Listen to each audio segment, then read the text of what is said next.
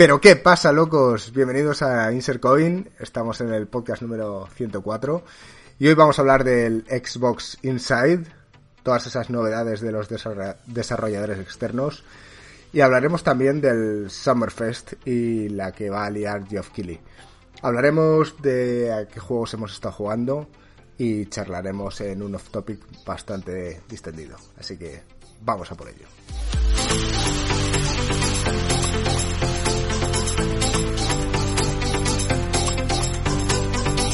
Pero ¿qué pasa, chavales? Estoy aquí de vuelta. La semana pasada os dejé solos.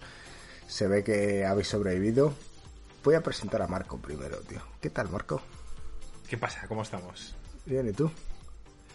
Pues nada, aquí, tío, deseando hablar de todas estas cosas. Estás con ganas, ¿no? Te has tragado ahí toda la conferencia de Xbox, que ahora veremos si realmente ha merecido la pena o no. Alex, ¿cómo estás? Muy bien, tío, muy bien. Ahí con, con, ganas, tío. Con ganas de hablar. una temporada. Sí, llevo una temporada jugón. ¿Sabes? Tanto tiempo en casa, con un buen PC, tal. Estoy enamorado de nuevo de los juegos de PC, tío. Bien, bien. Que sepas que, que ahora es cuando puedes hablar. Justo antes de que grabásemos este podcast se te ha cortado en tres ocasiones porque hemos dicho no hables, habla en el podcast. Así que ha llegado tu momento. Joaquín. pero que se... Perdona. No, no, dale caña, dale caña. Joaquín. Me cortan otra vez. Joaquín, tío, ¿cómo estás? Muy bien, volviendo a mi rutina, a mi horario, así que contento. Y la verdad me estaba planteando cómo tiene que ser jugar al XCOM en tu Xbox Serie X, tío. Hay demasiadas X por todos lados, tío. Es triple X. Parece una porno. Película. Te explota el cerebro. ¿Qué tal? ¿Estás bien de la tripa ya, Joaquín? Sí, tío, la verdad es que pasé una semana un poco tocado. Bueno, Marco dice que está todo en mi mente, ¿sabes? Nos lo estuvo contando ayer, Gringo, la semana pasada, nos estuvo contando todos sus problemas de estómago y demás. Y aquí a todos los oyentes. ¿En serio, has, ¿en serio has compartido tus problemas estomacales? Yo comparto muchas cosas, pero es que Marco dice que todo está en mi mente. Y solo tiene parte de razón. Es cierto que todo está en mi mente, pero eso no lo había producido yo. Qué raro que no haya visto comentarios de la gente hablando de esto. Ay, por cierto, gringo, se te había olvidado, pero eh, Joaquín perdió. Acuérdate que hace dos podcasts habíamos dicho que Joaquín tenía que decir una palabra para demostrar que había escuchado ese podcast. avestruz. Sí, pues nada, no, ni, ni, ha leído, o sea, no ha escuchado todavía el podcast, ¿verdad, Joaquín? No.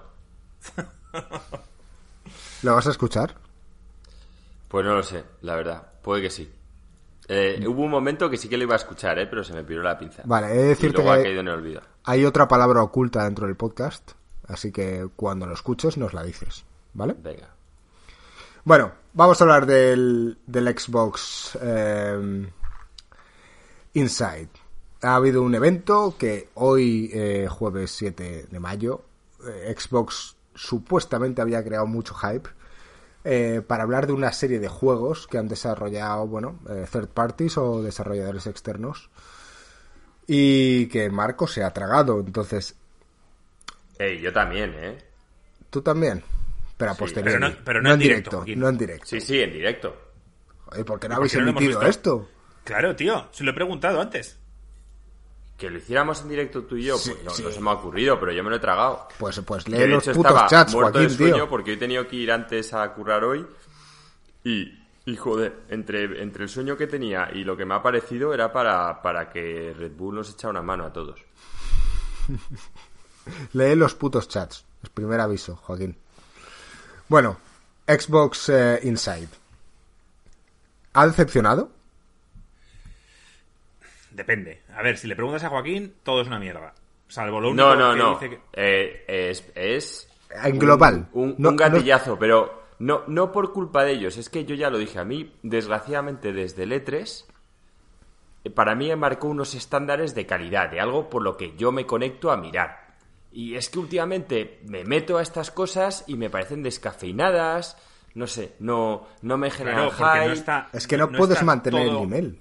No, es que no está todo englobado en un evento que dura dos días, tres días y claro, sacan lo mejor. Por ejemplo, bueno, ahora hablaremos del Summerfest, pero, o sea, yo entiendo que, que haya decepción y yo también estoy decepcionado, pero eh, decir que Microsoft lo avisó. O sea, dijo, vamos a mostrar hoy juegos de third parties. Que los third parties no son tan buenos, pues oye, lo que le hayan querido mostrar. Que esperábamos un Cyberpunk, pero si ya ha dicho CD Projekt que van a hacer su evento aparte, o sea, ellos mismos van a formar parte del Summerfest y van a hacer un evento, entonces Cyberpunk ya no aparece aquí. También te Entonces, digo, ¿qué ha- los third parties aquí? no tienen por qué ser malos. No, claro. Entonces, dicho eso, vale, los, las grandes desarrolladores van a hacer cada uno un poco su, su evento. Y entonces, eh, ¿qué nos queda? Nos queda algún que otro juego con cierto renombre y luego nos quedan muchos juegos doble A, llamémoslo así. No llegando a indie, pero doble A. Entonces, eh, el problema es que todos aquí queremos algo nuevo que nos guste, pero a la vez queremos todas las secuelas. O sea, lo que queremos ver es un Resident Evil, lo que queremos ver es un Metal Gear 6 o un, yo qué sé, ¿sabes? Un Mass Effect 5, lo que sea. Y en cambio, estos juegos, que a mí lo que me ha decepcionado no son, lo- no son los juegos que han mostrado, sino que pensábamos que iba a ser un gameplay y al final han sido trailers muy descafeinados, que no realmente me dicen nada de cómo va a ser un juego. Pero sí que me parecen algunos interesantes. Entonces, joder, vamos a olvidarnos un poquito de las secuelas constantes y quizá de esta lista de juegos, si hay dos o tres que luego finalmente acaban siendo buenos, pues oye, no, no nos acordaremos de esta conversación, pero esperemos que sea así. Bueno, sí, generalmente esta es la única manera de que salgan IPs decentes, ¿no? Y que se abran un hueco en el futuro. Claro. Porque nadie sabía que era el Last of Us hasta que un...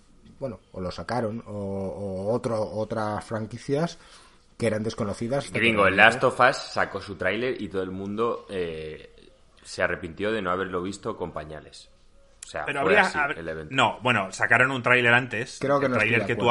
El tráiler que tú hablas, Joaquín, es el tráiler del E3 cuando el- ya se había subido todo el hype.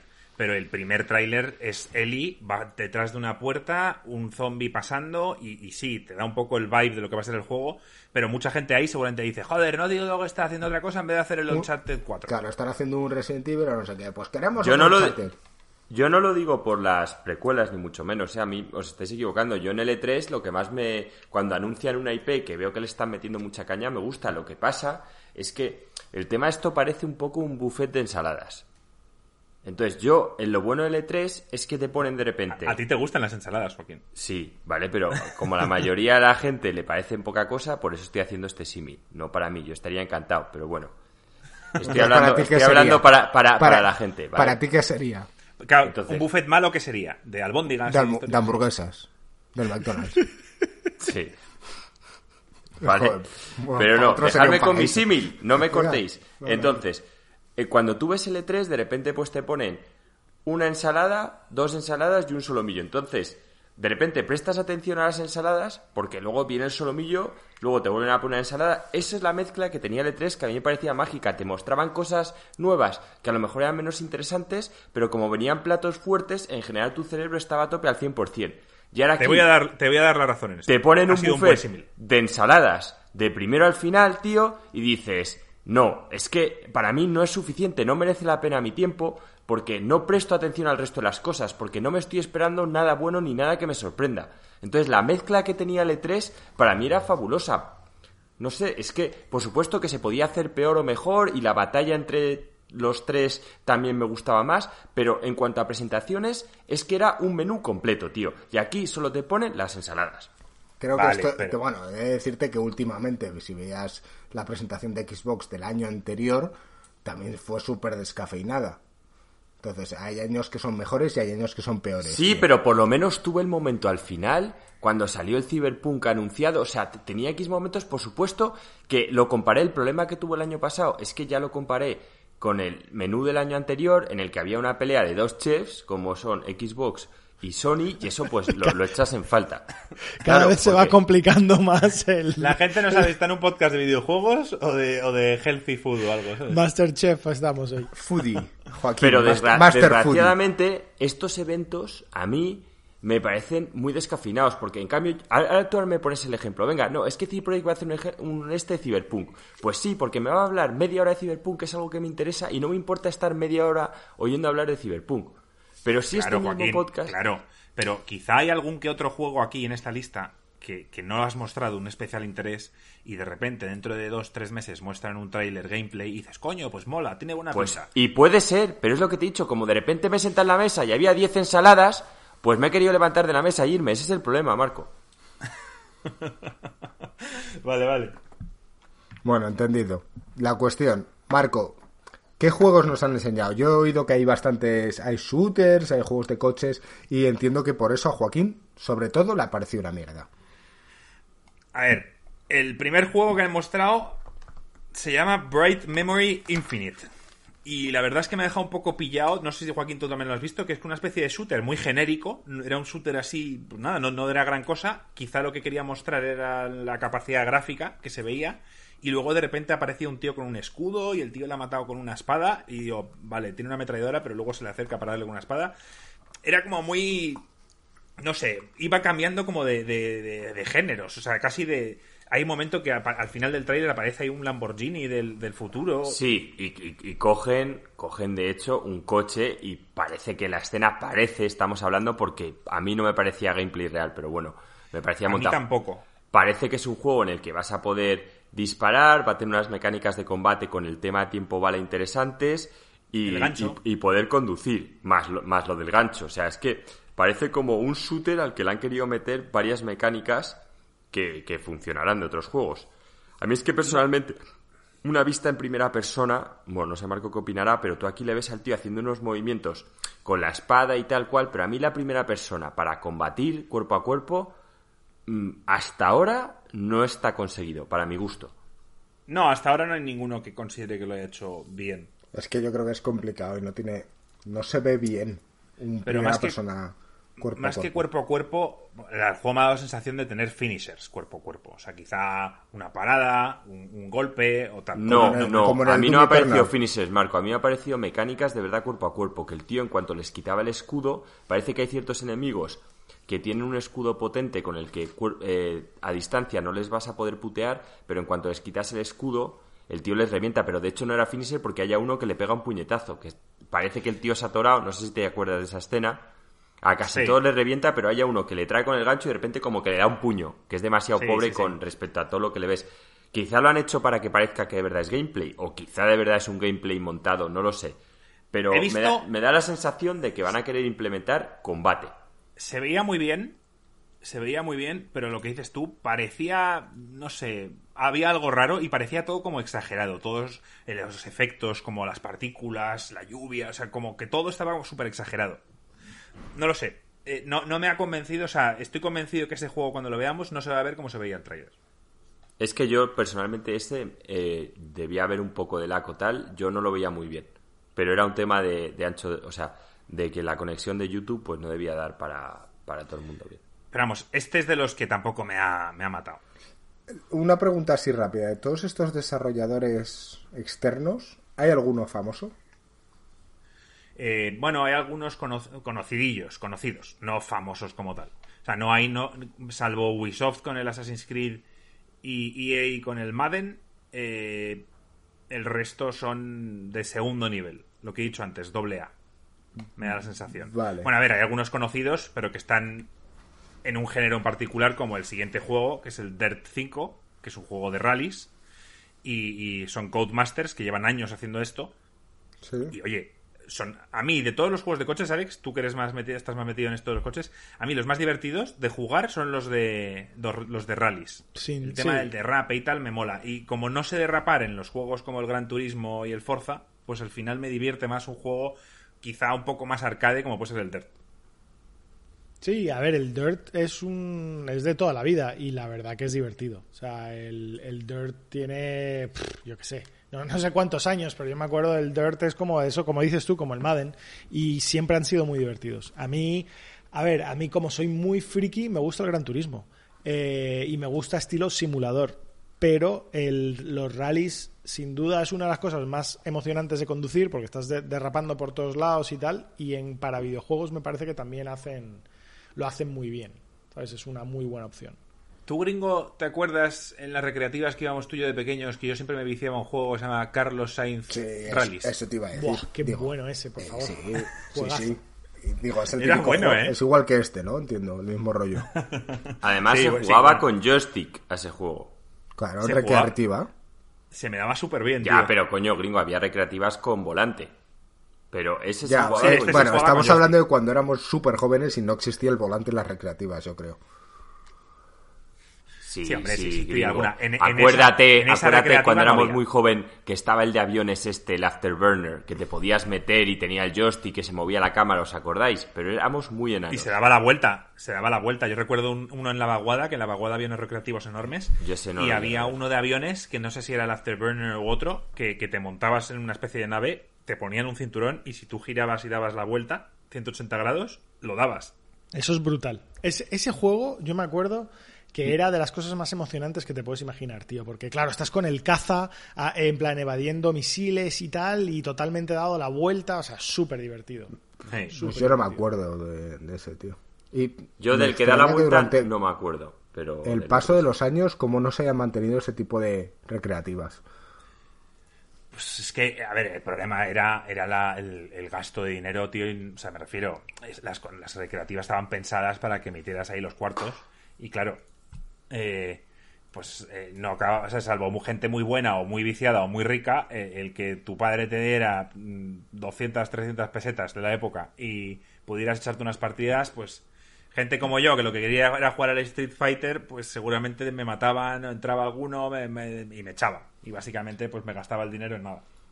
Un día tendríamos que hablar tranquilamente en un off topic sobre aquella época en la que te ibas a la recreativa y te tirabas todo el día ahí. Llegaba otro, competía contigo, ponía la moneda ahí, como diciendo, Sí. te reto. Era, era muy divertido, de verdad, el tema de las recreativas. Pero es verdad que eso incitaba un mal diseño de juego, ¿vale? Porque cuando tú, cuando tú eres un programador haciendo juegos para, para, para recreativas, tu cliente no es el que está jugando el juego. Tu cliente es el, el tío de la recreativa que te va a comprar el juego. Entonces, tú, para que él le guste tu juego, Tienes que tiene ser ser un juego Mm. corto, claro, tiene que ser rentable. Entonces tiene que ser un juego corto y muy difícil para que la gente muera y, y- y eche más cuartos. Entonces, los juegos que salen de esa época eran muy difíciles, que creo que eso es algo chulo, que se ha perdido con el tiempo y que ahora se ha vuelto a retomar con el Dark Souls y los indies en plan complicados y tal.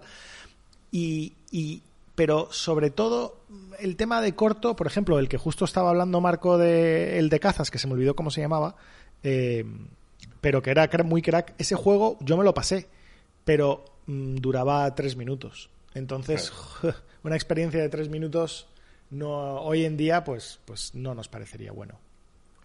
No, de, de hecho, es que es- estaba escuchando hoy un podcast que hablaban de esto, de esa época, y estaban hablando de Streets of Rage 4, que es un juego que ha salido nuevo, que, que, bueno, emula todo lo que, lo que eran las recreativas. Y el tío hablaba de, de todo este tipo de juegos, estilo beat'em up, como el Final Fight, que es el más clásico de todos, y que esos juegos nunca pasaron bien a la, a la versión de consola porque seguían estando diseñados para arcades.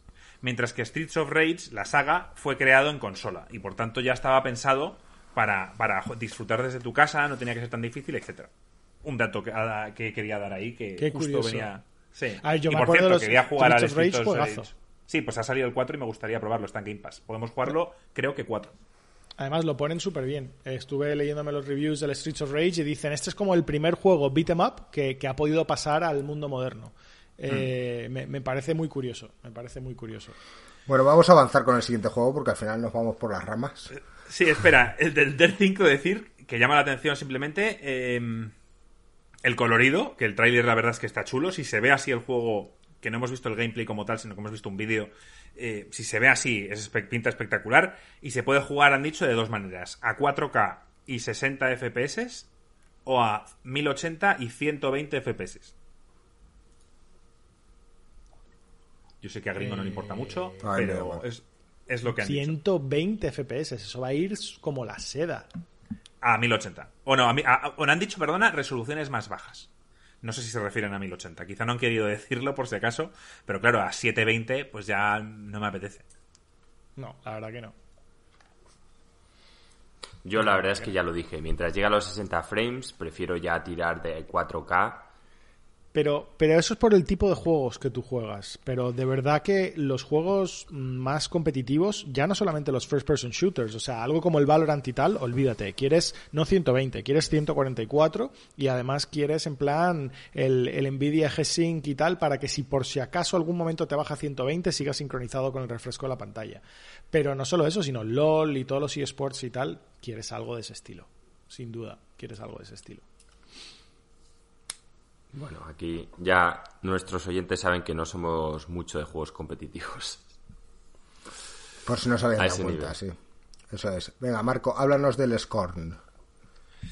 Eh, no sé, me ha llamado. Era un tráiler CG, o sea, no se veía nada de gameplay, por eso ya digo que no vamos a ver mucho gameplay en este Xbox Inside. Eh, no sé, Joaquín, a ti qué te ha parecido. Era el que se pare... tenía un rollo así. Este Dark es el Souls. que más me ha llamado la atención. Dark Joder, en Souls. serio, a mí no me ha llamado nada, tío. Dark. Souls Porque no, es este, este ¿no? parecía una película de Alien. De hecho, salen las cabezas Sí, pero de era, era, Prometheus. era, era como de Alien, era como de Alien, pero con un, con un enfoque estilo Dark Souls. No sé, es que como no se ha visto gameplay, o sea, a mí el arte y todo me ha encantado, pero me daba la sensación que era el típico planeta este... Bueno, sabéis que en el mundo de Alien están eh, los gigantes estos, ¿no? Que en teoría son los que crearon la humanidad, los de Prometheus. Pues se ve como un planeta suyo, pero en plan que se ha ido a la mierda. Lo que pasa, de hecho todo el mundo está poniendo, Tú- coño, Alien, tal cual, en el chat, no sé si te fijaste. Y al Ah, final... estabas leyendo el chat. Yo, yo desactivé, yo desactivé el chat porque digo, seguro que hay un listo que pone un- una mierda de Last of Us. Y lo desactivé al instante. Y bueno, pues eh, todo el mundo está poniendo Alien, tal cual. Y parecía una experiencia. La verdad es que todo parece de Alien, porque de hecho ahí también te enfocan como al típico gigante este y ves que tiene algo en la tripa y tal, pero al final no se ve ningún Alien. Y el juego se llama Scorn, pero como ha dicho Marco, al no verse gameplay. Mira, gringo, ¿sabes a qué juego te va a recordar? Si te lo digo y ves el tráiler, lo vas a decir que lo he clavado. ¿Te acuerdas la aventura gráfica esta de miedo que jugábamos en el PC, pero hace mil años? ¿Qué coño en el PC? Eso era un, un el 386 que era así como en blanco y negro. No, no, no, de miedo. Te hablo de miedo. La de Dig no era de miedo, tío. Era de LucasArts y, bueno, podía tener un momento de tensión y tal, pero era una, tío, que el protagonista, de repente estás como en una casa con tu mujer y era como un tema de aliens. Joder, macho, no ¿Qué me lo dices, puedo tío? creer ¿Qué que no nos venga a la cabeza. Si os lo digo, es que vais a decir sí. Se- ¿Seguro que éramos nosotros? De, de Sí, miedo. si vosotros os- os en- las aventuras Antiguo, solo, hablaría del Fantasmagoria. Ese, el Fantasmagoria, coño. Ese no tiene Ese nada que era. ver, pero si es de espíritus y, y en una casa. Una, Que no, una sí, rubia bueno, con su marido, que es un poco más sí, bien como el esa, ese es de hecho del, del del marido y tal. Ese. El arte me recordaba ese juego. A mí el arte me ha recordado a lo que dices tú, Alien, y luego, no sé si es incluso la paleta de colores que utilizan, que es como todo marrón, grisáceo y tal, que me recuerda al Dark Souls, pero, pero sí, o sea, el Fantasmagoria no tiene nada que ver. Que algún día hablaremos del Fantasmagoria. He de decir que hace no mucho me dio por, por mirar gameplay del Fantasmagoria en YouTube. Pero ya lo hablaremos todo, en otro momento, sí. Sí. Vale, bueno, pues eh, gringo, luego te miras solo ese tráiler y para el Lo siguiente veré, lo veré. dice si a ti también te ha dado un rollo. Obviamente, digo un aire. El mensaje principal es de Alien. pero Se va a reír cuando lo vea porque dice, ¿qué dice de, de Fantasmagoria? Pero esto no tiene nada que ver. es que no sé ni Coño, el arte, directo, tío, y ¿sabes? las cosas. Póntelo de fondo mientras hablo del, del anterior. del Venga, siguiente, háblame porque- del siguiente. Vale, el siguiente que han anunciado se llama. Es que vaya nombres más raros. Se llama Corvs. Corvs. No sé cómo llamarlo. Que sale en 2021. Este. Bueno, es algo distinto. Es un. eh, no sé, es un juego de combate aéreo, de naves espaciales. Y la verdad es que tenía- me ha recordado un poco, Joaquín, al Star Fox. O sea, y, y- y la voz que salía por detrás, la historia. Ahora mismo no la recuerdo, pero. No sé, me parece que puede ser una experiencia interesante. Más que. No va a ser un juegazo, ni mucho menos, creo yo, pero me ha gustado el trailer. Algo distinto, tío, combate de, av- de aviones o de naves espaciales, en este caso. Yo Pues es que hace poco. Parece intenté- como clásico, un poco TIE Fighter me, me dio a mí como la impresión. Sí, sí, sí, sí, como también los juegos estos de Star Wars de, de, de naves. Me gustó. Yo es que Y ya luego- creo, Marco, que el futuro de los juegos de estos de naves ya pasa por el VR. O sea, ya sí que de verdad son para jugarlos en VR. Puede ser. Sin duda el, el VR cambia, cambia todo para ese tipo de juegos. Y esos no me marean, porque al estar sentado y tú pensar que estás en una cabina, no hay ningún tipo de mareo. Pues esos, para mí es que ya, yo lo he intentado, ¿eh? hace poco jugué a uno de naves que además era un roguelike, ibas avanzando en plan, era un poco como el FTL, pero en vez de táctico, pues en tu nave, ¿no? Y, y no, tío, a mí ya esos juegos o paso al siguiente nivel o los juego en plan con mi casco y que pueda ver todo y que mire y vea los botones de la cabina y tal y cual o no sé. Yo no, depende. no- si, no me si llama. es si es di- o sea, si es divertido de jugar, porque por ejemplo, tú y yo nos vinimos arriba con el Ace Combat 7 que lo íbamos a comprar y finalmente no lo compramos. No, es que lo vi, tío, y tenía pinta de ser un coñazo que flipas, tío. No, y, y simplemente la PlayStation 4 tenía un mapa que era enviar y yo finalmente nunca lo compré. La verdad es que nunca lo compré. Quizá más adelante, ahora en verano o en, en navidades que viene, cuando el juego esté a 10 euros, pues quizá lo compro. Pero a mí los juegos de dogfights estos de aviones siempre me han gustado. Me han resultado siempre divertidos. A mí también, pero por eso le di oportunidades y me parece que ahí mi gusto ha cambiado un poco. Y ahora ya te digo, necesito verme dentro del puto caza. O de la nave espacial, me da igual, me encantaría. Porque ves vistas en el espacio y tal, pero que ya como que no, no me sorprenden. Quiero la, la siguiente, el siguiente paso, tío. Y no quiero salirme mucho del tema, pero me jodió ayer ver una noticia que, que Facebook ya está haciendo otro Oculus Quest, otro casco, versión 2.0. Que va a pesar menos, que va a tener más resolución. Y yo, qué cabrones, tío. Es que, de verdad, no compensa comprarse un puto headset hasta que esto no se, se centre, ¿sabes? No digan. Pero, Marco, eso es como decir que no compensa comprarse los móviles hasta hace tres años que más o menos ya, No, pues ya, cada pero- año mejoran un poquito mejor. O sea, no, Alex, eh, pero esto sí, es revolucionario. O sea, eh, eh, Marco. No quiero para darme por culo con que, el, con que el Oculus Quest pesa la, pesa la hostia, no sé qué, no sé cuántos. Tú eres un early adopter, tío. Tú lo has dicho y siempre has presumido de ello. Todas estas mierdas nuevas que salen, tío, salen al futuro, tío, gracias a compradores como tú. Así que, tío, asume que vas a comprarlo. No, no, no, no. Esta vez me voy a esperar a ver cuál es el que todo el mundo aconseja. Pero vamos, estoy contento con los Quest. Tampoco los que los he usado el- mucho, los usa más mi es novia. el que aconseja a todo el mundo, Marco. O sea, ahora Sí. mismo los mejores son. Ahora mismo el, el- el no solo. No tanto mejor de que mejores specs, pero el mejor en cuanto a más versátil y mejor paquete. O sea, Pero, sin Alex, duda son los eh, Quest. Es como cuando me compré el iPad y a los tres meses anunciaron el nuevo. Y yo cabreado. Pero no es a los tres meses, tío. Están sacando uno cada dos años, más o menos. Los headsets estos están cambiándolos cada año. Cada dos años, 18 meses, sacan uno nuevo, ¿no? Más o menos es el ritmo que van. O sea, van bastante bien. Y yo creo que, que el- cuando los compraste, ¿qué, qué, qué tienen los tuyos ya? ¿Casi un año? Sí, por ahí. Pues ya está. Acabo de ver el, el tráiler. ¿Y qué? ¿Fantasmagoria? ¿Qué coño fantasmagoria, Joaquín? tío? ¿Qué coño has visto tú? De verdad. Que, en serio. Ah, O sea, es que nada. Ni, ni las qué te ha parecido? texturas. O sea, es, es Alien total. Vale, sí. Total. He visto el tráiler, incluso una parte de un gameplay de 7 minutos. Que no sé si eso también lo han enseñado en el, No. en no, el no. evento. Y. no sé qué coño has visto, Joaquín. O sea, ha visto ya Gringo más game, ha visto Gringo más que nosotros en la mierda del Inside Xbox. A tío. ver, esto pasa, es- esto pasa muchas veces, Joaquín. Y te lo repito, tú L3 ves las conferencias y te olvidas, como si ya no hubiera nada más. Y normalmente L3 muestran trailers tal cual, y luego, a lo largo de lo que es la feria de L3, se salen en las páginas de YouTube de los distintos desarrolladores eh, gameplays completos, entrevistas completas y demás. O sea que, que es normal que Scorn haya anunciado que es donde la gente va a verlo, porque habrá miles de personas esperando que salga, lo ven, y luego cuando busquen Scorn en, en YouTube les va a salir gameplay. Eso es. Porque Xbox quizá les dice, no, pues no vais a- no vamos a daros cinco minutos para que mostréis vuestra mierda de juego. Y entonces los... Pues eso. Joaquín, que nada, eh, que sí, que es, es rollo Alien total. Sí, vale. Pero Fantasmagoria. Te aconsejo que te metas en YouTube a buscar Fantasmagoria. Para que lo recuerdes. ¿Vale? Pues sí, porque yo tengo otra visión. Vale. Yo creo que habla de otro juego. Sí, yo creo que también. Dale, eh, ¿quieres hablar del Madden o esto es más de lo mismo? No, no, no.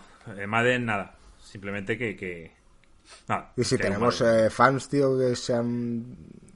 Bueno, pues lo sé. Este no es vuestro A ver, canal, ¿no? No, bueno, sí, lo único decir interesante, que esto va a pasar también con el FIFA, evidentemente, y que a mí me va a hacer comprarlo en Xbox, es que, que tiene el Smart... eh, ¿Cómo se llamaba esto?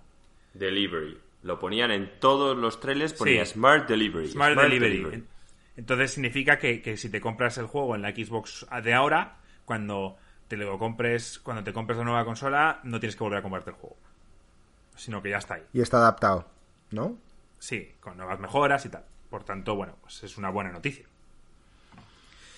Que espero que seguramente Sony también lo haga. Y por tanto ya pueda elegir otra vez dónde jugar. Más que... ¿Y lo llamará también Smart Delivery o lo llamará de otra forma, Sony? ¿Cómo lo llamará Joaquín? Te dejo que lo intentes adivinar. No lo sé, tú ya lo sabes. no. Estoy imaginando la cara de Joaquín todo sonriente. Dios, mientras está pensando a ver qué va a decir, sí, sí. No, no sé, es que, o sea, ya ha puesto Xbox el nombre, a ver cómo lo llaman.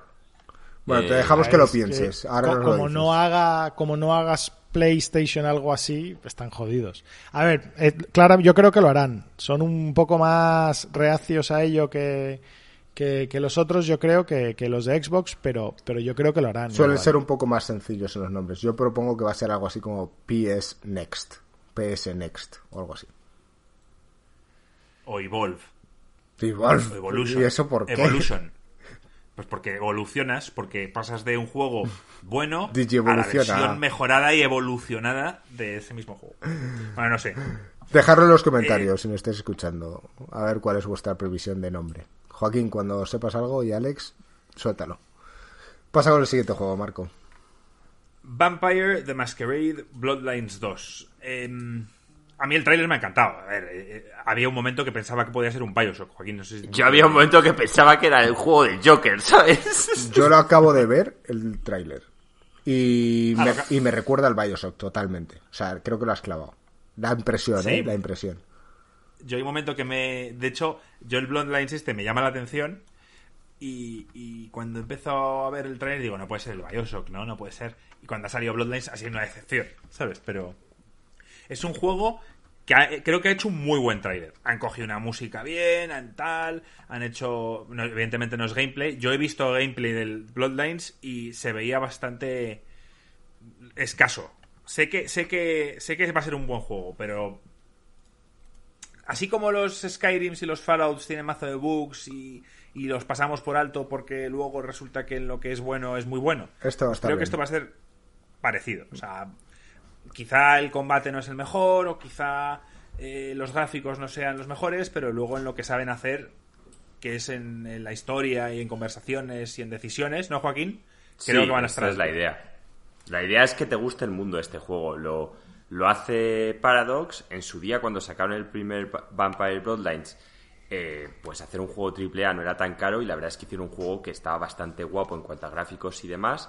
Ahora mismo no tienen el dinero para estar a la altura, pero siguen teniendo el mundo y, y, bueno, yo creo que yo lo voy a probar seguro. Si me decepciona, pues oye, mira, una pena. Pero son Una- juegos de los que a mí me gusta. El típico RPG, de tomar decisiones, de un mundo así un poquito tenebre, me, me apetece, me apetece. Una pregunta, ¿este era el juego? ¿La primera parte es el que jugaba nuestro amigo Alvarito ahí No. en, en su cueva? No, es que sacaron, estaba ahí todo el día sacaron, encerrado. Sacaron dos juegos No de vampiros. no me acuerdo. ¿Vale? Uno, uno era el Bloodlines, que era como más abierto y más genérico. Y luego otro era ya la historia, que ese es el que se compró Álvaro, que no me acuerdo cómo se llamaba, que directamente era una historia que eras un tío desde la Edad Media. Es que era muy curioso, porque además la, la historia parecía, en la época nosotros jugábamos al vampiro la mascarada, y, y previamente nosotros ya habíamos jugado una aventura, ¿vale? Y básicamente el, el personaje que yo tenía era un tío en plan de la edad media, lo que pasa es que era español, el del juego este creo que era gabacho, y pues el típico tío que le convierten en contra de su voluntad y que se quiere redimir y tal y cual, la misma historia. Salvo que era francés y, y le molaba una monja, el mío no era tan greedy, ¿sabes? Era más hispanismo, ¿sabes? Y no sé, yo, la mascarada, algo mascarada se llamaba. Sí, sí, porque, ¿Por o sea, qué? el, el libro es eh, Vampiro la Mascarada. Entonces había dos juegos, el, el que jugó Alvarito y luego estaba el Bloodlines, que era este otro Vale, que es vale. más genérico. Que al empezar te podías elegir cualquier clan. El que jugó Álvaro, como que tu personaje ya estaba definido y la historia estaba definida. Mientras que en este, no, en este podías elegir el clan que querías, eh, ser bueno, ser malo, en fin. Aquí, por lo que te dan a entender en el Bloodline 2, lo suyo va a ser ser malo. O sea, intentar luchar por el poder y por la influencia en la ciudad.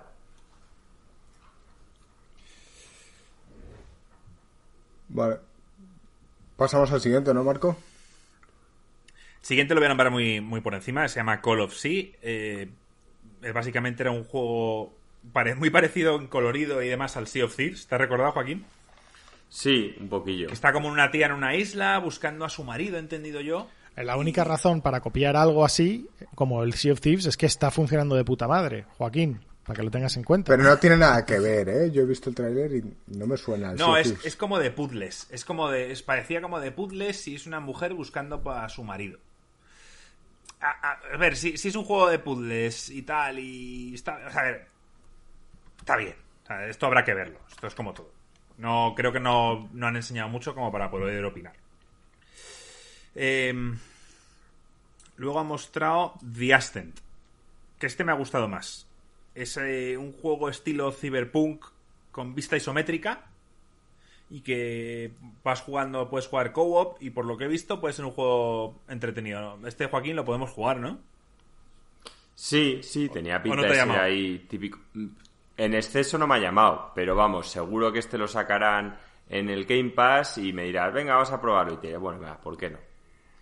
Si está en el Game Pass, lo juego. Si está en el Game Pass, Marco tiene barra libre para hacerme un media marco, tío. Pero tus compras raras de estas, no, vamos a probarlo, ya sabes que te van a costar un poco.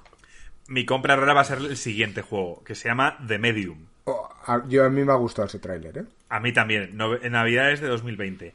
Lo primero que decir que no, o sea, parecía puto Silent Hill. Yo diciendo, ¿cómo? Que van a sacar un Silent Hill, la música era muy parecida y así como el, el- la ambientación y hasta los gráficos, no sé, me, me da un vibe de Sea of Thieves muy fuerte. Eh, luego, Sea of Thieves no, evidentemente han dicho el Hill. porqué. Sí, Silent Hill, perdón. Y han dicho el porqué y evidentemente el, el- el compositor original del, del Silent Hill original y del 2 Es el mismo. es el mismo. Y por tanto, claro, por eso me ha dado el, la sensación. Y no sé, me, me ha gustado bastante. Eh, luego me he visto una pequeña entrevista al final que hacían con, este, con los creadores del juego, que han creado Joaquín The Observer y el Blair Witch, este que está en Game Pass. Sí. Son polacos también. Y bueno, han dicho que, que en este caso eh, eres una mujer, eres Marianne.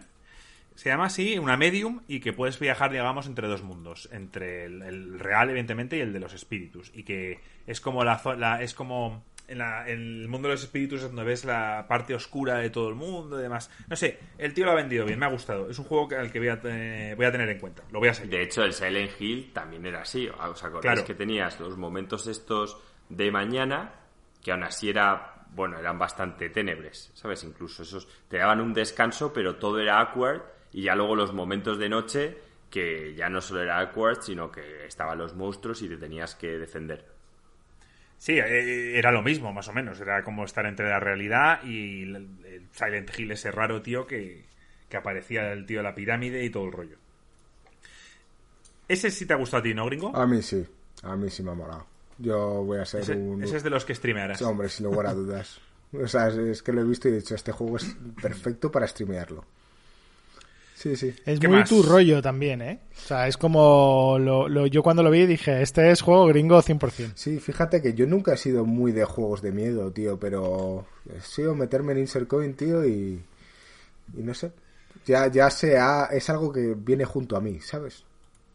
Es que empezaste, o sea, cuando volviste a los juegos, empezaste con el Resident 7. Sí, sí, sí. Empezaste ahí y te gustó y tal, y, y nada, a partir de ahí ya fuimos estirándolo. Sí, sí, no, al final forma parte de mí ya. O sea, que, que sin lugar a dudas lo streamaré aquí. Aún queda un poquito de año, eh, pero para Navidades de 2020 más o menos eh, lo tendremos. Luego hay tres juegos que voy a pasar muy por encima. Es el Scarlet Nexus, que es un juego estilo hack and slash. eh, el creador es Bandai Namco. Me ha recordado un poco a Astral Chain.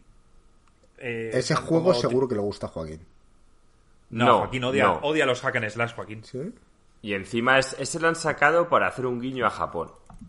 Está Sí. claro, tío. Era súper anime, eh, pero no, eh, demasiado genérico. Mira que ya a mí que las cosas sean anime me dan completamente igual, porque a mí si algo merece la pena, ya sabéis que lo veo perfectamente y estoy encantado, pero no. Este No porque sea anime. no, merece no me la ha pena. enganchado.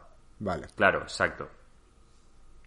Luego está Second Extinction, que era un, como un shooter co-op en el que había dinosaurios y tal, y parecía como de supervivencia. No sé, no me ha llamado mucho. No sé por dónde quieren ir, si quieren ir a un juego de estos... ¿Cómo se llama el juego ese? El Dead for Alive, ese, ese que siempre quería jugar Cap con nosotros. O el Left 4 Dead. El Ark. que, que, Dead de- for que vienen, sino que vienen un montón de, de, de hordas de Dead zombies. for- Y que dicen que era el Left 4 súper que era súper divertido. Pues parece que es lo mismo, pero con, con dinosaurios. No, a mí me ha dado la sensación más como de supervivencia. De, de tener ciertas tareas y aguantar en un punto y tal. O sea, a ver, tienes razón en que es parecido porque la única diferencia es que en el en el Left 4 Dead tienes que ir del punto A al punto B y, y- y está muy bien hecho porque cada partida, siendo en el mismo escenario, eh, es muy distinta porque la IA te va poniendo retos sin que tú lo sepas. Y eso mola. Pero este, no sé, la verdad es que no me ha quedado claro qué tipo de juego es. Y terminamos que en el. Lo que yo creo que porque la gente está muy decepcionada es con el Assassin's Creed Valhalla.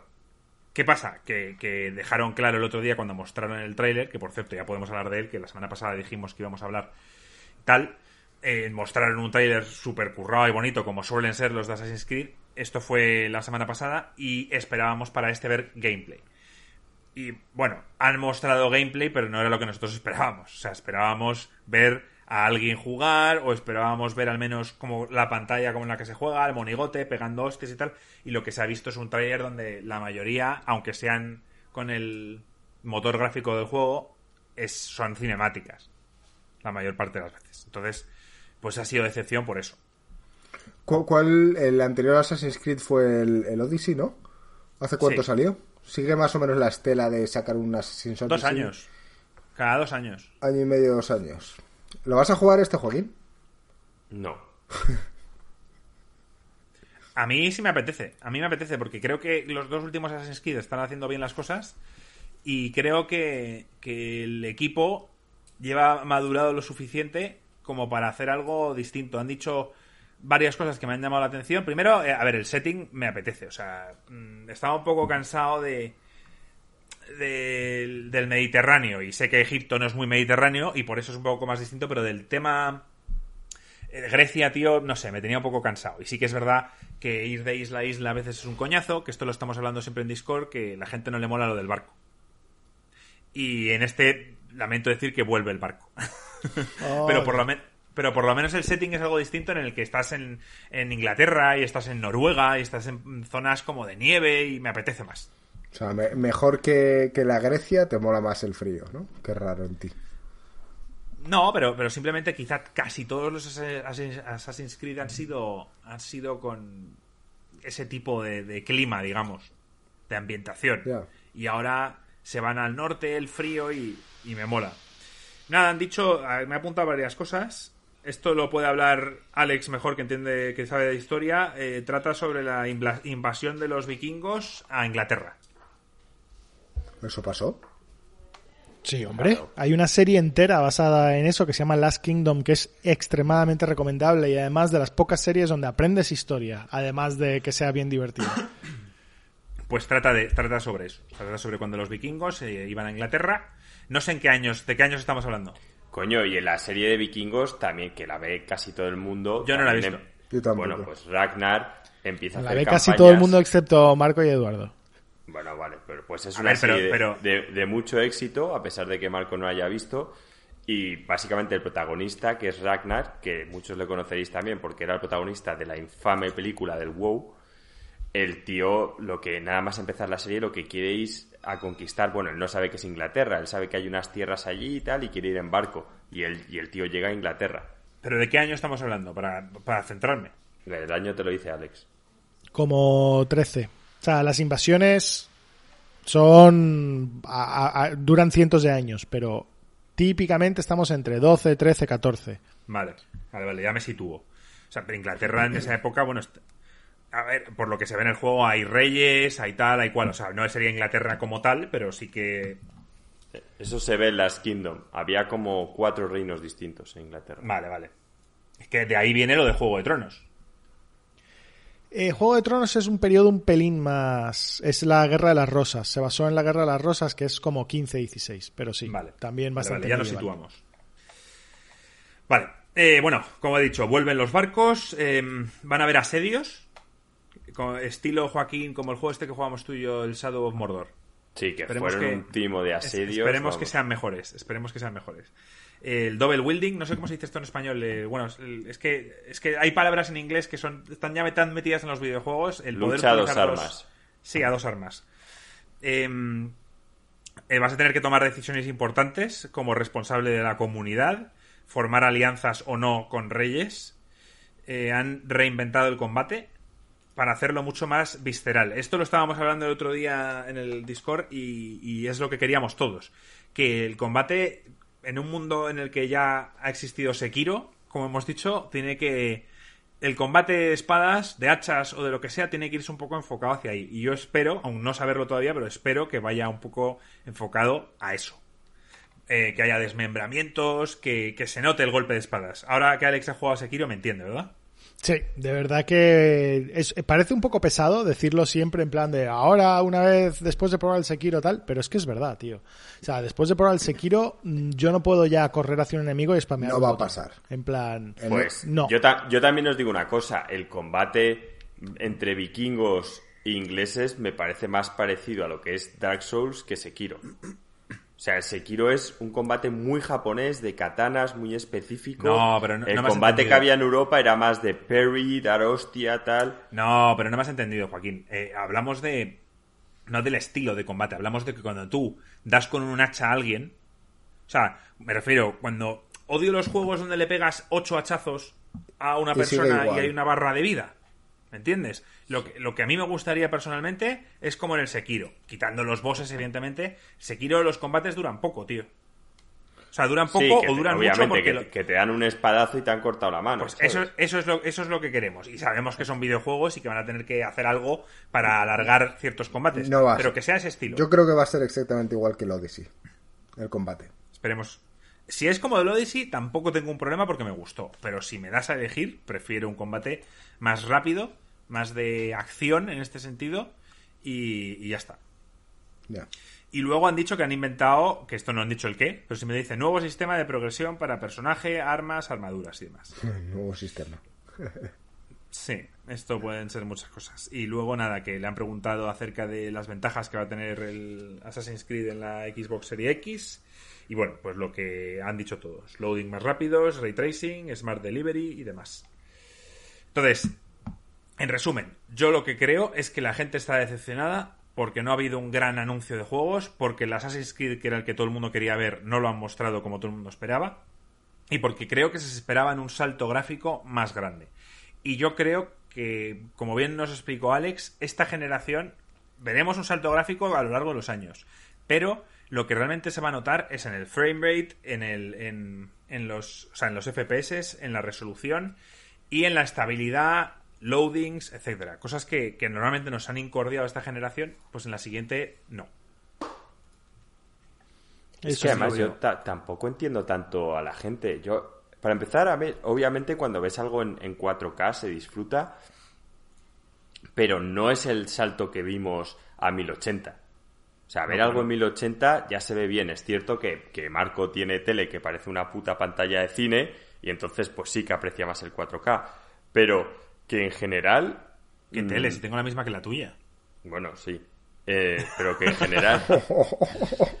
en general, quiero decir que aunque gringo no lo valore, Eh, Eso es. creo que el, que el salto que estamos Pero, viendo aquí es lo de los, pero tienes los que darte 60 cuenta frames. que mm, has oído a la población. La mayoría está bastante de descontento porque no aprecia lo que ha pasado en este evento. Porque, al igual que yo, a la mayoría de gente, tío, esto le importa bien poco. A ver, no, estamos cerca del fotorrealismo. Y una vez el fotorrealismo, lleguemos a ese fotorrealismo, ya tampoco vas a poder mejorarlo mucho más. Entonces, lo que necesitas es mejorar la estabilidad, los loadings y demás. Y luego, lo que dijo Alex, el ray tracing se nota en un huevo, porque, joder, lo de la iluminación. Yo cuando me compré la tele de 4K y tal, más que en el 4K, flipé con el HDR. Y sí, es verdad porque la iluminación la cambia por completo. Y creo que el ray tracing va a hacer algo parecido en, consolas. El ray tracing va a ser va a ser súper importante. La verdad que desde un punto de vista de programación es lo más sencillo. Eh, y, y la única razón que no se ha usado es porque desde un punto de vista de procesamiento es casi imposible, es muy complicado. Entonces, eh, pero, pero es, es la realidad. O sea, hacer efectos de luces y sombras y tal reales sin ray tracing es muy difícil. Y, y todo, todo lo que sea hacerlo sin ray tracing es un poco adivinar. Y donde de verdad se nota son luces, sombras, tal, eh, Claro. reflejos. O sea, eso con ray tracing. Fíjate, Alex, te- en un dibujo, en un dibujo, en- o sea, un dibujo a, a- a lápiz, hasta que no empiezas a meter sombras, realmente no ves, no ves el dibujo como, como, como es. ¿Sabes lo que te digo? En cuanto empiezas a Sí. meter sombras, ves la profundidad, ves muchísimas cosas que antes no te das ni cuenta. Y, y con los videojuegos se va a notar un huevo. Sí, el, yo, yo creo que es- se, se nota. De hecho, si os, si os fijáis, una de las razones, ¿no? Que en las, las películas, hay varias películas que, que cuando hacen efectos especiales no se nota prácticamente. O sea, cuando están hechos por ordenador, pues es tan real como que no te das cuenta. Obviamente eso está pre- pre-renderizado, o sea, tienen días enteros para renderizar quizás un solo frame, mientras que tu ordenador pues tiene que tiene 15 milisegundos más o menos si quieres llegar a 60 frames por segundo. Pero al- a lo que me refiero es que una de las grandes diferencias es que usan ray tracing para generar ese tipo de cosas, porque tu cerebro automáticamente a la mínima que los reflejos, las sombras o tal esté mal, como hay algo que te dice en plan de esto no es real. Sí, de hecho, me has recordado, hace poco vi El Señor de los Anillos y yo cuando la vi en el año 2000 dije, joder, es que se ve, es que no, es que parece real. Y lo he visto hace poco y ya aprecio los... el tiempo de la película. Claro, no- Para que nos veas que vamos como- acostumbrando. Exacto, ¿sabes? Que en, en el año 2000 no veía nada mejor y realmente no notaba nada y ahora la ves y aun estando todavía muy bien hecha, se notan ciertas cosas. Sí, es que Marco, lo de avanzante. ver, a Marco ver los Vengadores le cambió la vida. No, pero gringo, gringo eh, los saltos de, de frames y los saltos de resoluciones él los va notando. Entonces, o su vista se está atrofiando o no entiendo por qué. No, de repente echaré la mirada atrás como te ha pasado a ti y diré, coño, qué mal se veía. Esto es lo que me pasará. No. Pero así es como cuando ves a un amigo durante todos los días. Pues, pues Pero Sí, que sí, gringo, que no- lo- que no ves si ha loading engordado- que es no ves no.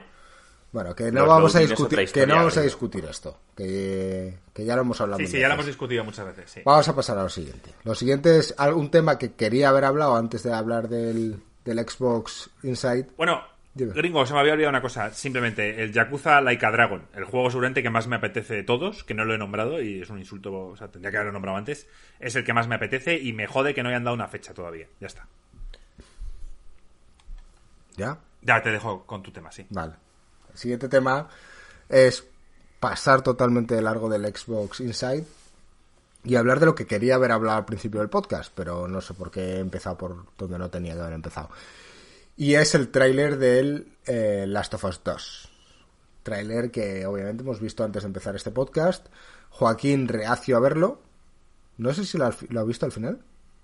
Sí, para que me spoileéis vosotros detrás en el podcast, tío, pues ya me spoleo yo mismo, ¿sabes? No, no, no vamos a ¿Qué spoilear. remedio? Ah, Una polla. Está claro que... Marco so- ya me ha amenazado, Marco me ha dicho que si él se come un, un, Spoiler, te lo suelta. un spoiler, me lo suelta.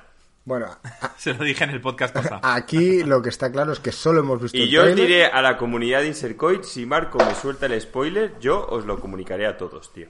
Que sepáis que es el paciente cero. Eh, Marco en su buena época le llamábamos Spoilerman. Nunca, nunca me he ganado ese nombre. Hombre, no sé que por no. qué, pero nunca- Lo dirás tú que no. Marco y Razer también, tío. No, no digas que no tienes muchos apodos. Has tenido muchos apodos, Marco, tío. Pero Spoilerman fue uno de ellos. Así que te intentaremos tener bastante lejos de nosotros cuando veas algo del Last of Us. Lo que está claro es que hemos visto el tráiler y mm, os podemos decir que no hay nada de spoilers en el tráiler. Bien ha dicho Marco, no leas los comentarios. Ni siquiera. Claro, o sea, yo me metí, vi el tráiler y, y me salí. O sea, ni leáis el primer comentario porque os podéis spoilear. Eso es porque lo has leído. Es Eh, porque se ha filtrado todo el guion. Ya, ya, pero digo Digo. que a lo mejor No, no, no, no lo he leído, pero, pero me refiero. Que seguro, que- que que- seguro. De hecho, me da miedo streamear cualquier cosa porque seguro que algún gracioso se mete y, Sí, sí, sí, sí. También lo he pensado. y lo suelta. Vale, Y, ¿Qué opináis? Y decir antes, gringo, Dime. que es que la semana pasada dijimos que que podía haber sido de forma interna algún empleado descontento y, la- y este rumor lo había sacado en Twitter Jason Schreier y ya ha pedido medio disculpas diciendo que no debió eh, poner ese tweet porque no lo tenía al 100% comprobado y se ha dicho ya que han sido unos hackers. Los que han- Oh. Así que eh, decir, bueno, que bien por Naughty Dog porque no ha sido ninguno de sus empleados y ya está. Pero entonces que se ha filtrado el guion entero. de estar ahí sacando sacando pero- Lo dijo en un tweet, Pero se ha, se ha filtrado Ah, no, el guion no entero. el guion entero y también cinemáticas, con momentos claves. Buah. Sí, Entonces yo hay que estar muy al tanto de todo, hay que ya de hecho baneé ciertas palabras de, de Twitter y, y bueno, yo en principio no me estoy metiendo en nada. bueno, todos sabemos que tarde o temprano alguno de nosotros se va a comer un spoiler. No, no queda tanto, queda un mes, hay que aguantar.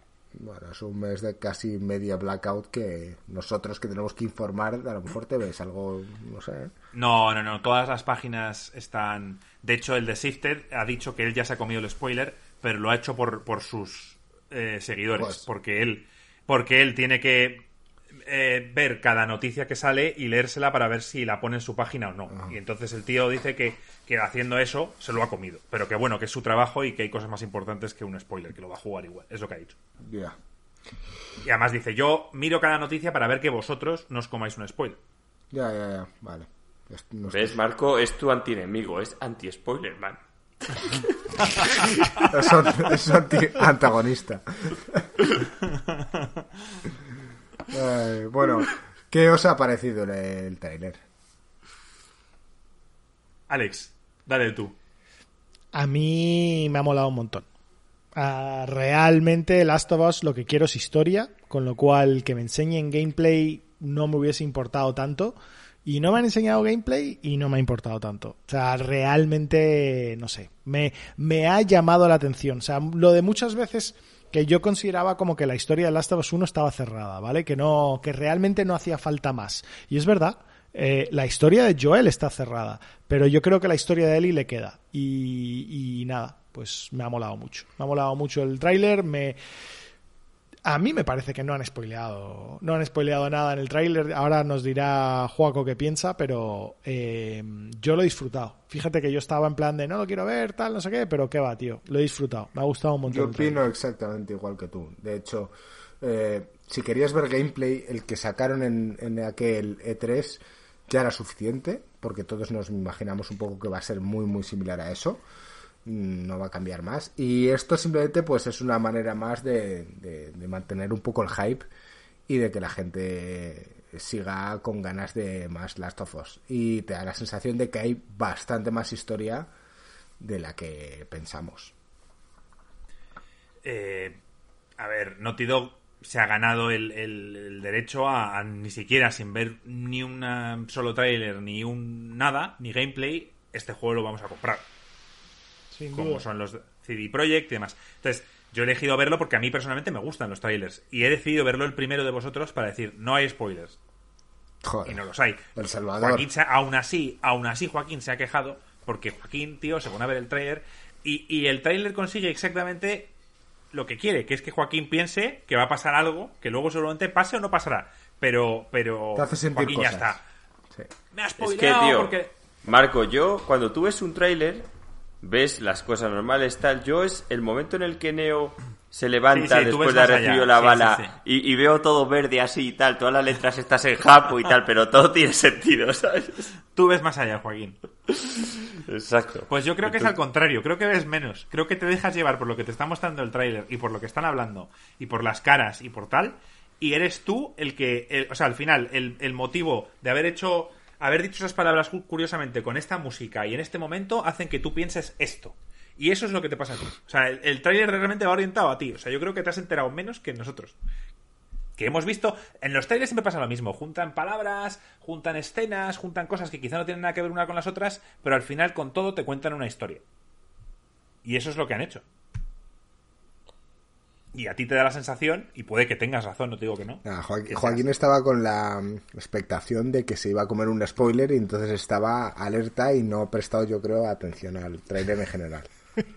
Es muy posible. Gringo me conoce bastante, sí, lo he estado viendo, pero de esto que quieres mirar, no mirar, Sí. como cuando ves la peli de miedo abriendo las manos, ¿sabes? Pues estaba así, estaba acojonado, Co- tío. como, el que, Entonces, como el que tiene cierta dislexia, se lee un párrafo y está en el siguiente y dice, ¿qué coño ha pasado en el anterior? Pues así ha visto el tráiler Joaquín. Sí, a- gringo, tengo que admitir que aquí la ha clavado. Ese ha sido mi visionado del trailer. A ver, a- a- el trailer Y creo... se ha quedado con lo último, obviamente. ha- habrá gente que no quiere saber nada y no lo vamos a decir. Pero ha dejado dos cosas claras. Que el juego quizá es más, aún así, más violento, más visceral, más tal. Hay unas, eh, unas ejecuciones que hace Eli, que eso es lo único que han mostrado un poco de gameplay, que, que son un poco hasta fuertes, o sea, chocan. Y, y luego que va a ser emocional, en el sentido de que ya ves a Eli, tío, más adulta y, y que va pasando por más mierda todavía que en el anterior juego. O sea, va a ser más de lo mismo, pero más fuerte, más gore, más todo, ¿sabes? Y la historia, Hombre. que es lo que dice Alex, Es que en el Hombre. anterior juego, sobre todo, mm, Joel, que era el protagonista, tenía un papel más protector, ¿no? Quizá para redimirse por haber fallado a su hija. Y aquí ya se ve que Joel está, pero mm, no como esa figura, se le ve mayor. Y, y no es Kratos, ¿sabes? Que aunque sea mayor es el dios de la guerra. Me ha recordado- que- He de decir que en el tráiler me ha recordado a Jamie de Juego de Tronos. ¿quién? ¿Sí? Sí. sí, tenía un aire, tío. Es verdad, tienes razón. No sé, ¿eh? No, creo que te, te estás Como un Jamie de el- mayor. te estás confundiendo con el hermano. Jamie de mayor. No, no, no, no. De- sí que lo dice gringo y, y yo lo entiendo, ¿eh? Por, es por el sentimiento que transmite. Es que Jamie Es un buen... la expresión. es un buen actor y, y ar- y ambos están también en una encrucijada parecida por de hacer el bien, pero él sabe que no ha hecho tal. Está ahí, ahí. Yo creo que es un sentimiento parecido y Gringo ha visto ahí unas expresiones que ahora que me lo dice, sí que lo veo. Puede ser. Yo lo veo. Yo lo veo. Re- eh, revisiónate el, el tráiler. Marc. Volveré a verlo, porque yo no me he enterado. Bueno, que, está, tenemos muchas ganas más. de Last of Us y que efectivamente que no queda nada. El 16, ¿no? Del mes que viene. 19, me parece. 19, nada, nos falta absolutamente nada. Un poquito más de cuarentena y estamos ahí, chicos. Sí. Eh, sí, manda huevos, ¿eh? Sería la hostia ya que se acaba la cuarentena el día que sale Last of Us. y todos en plan, ¿qué hago? ¿Salgo de fiesta o sigo de cuarentena?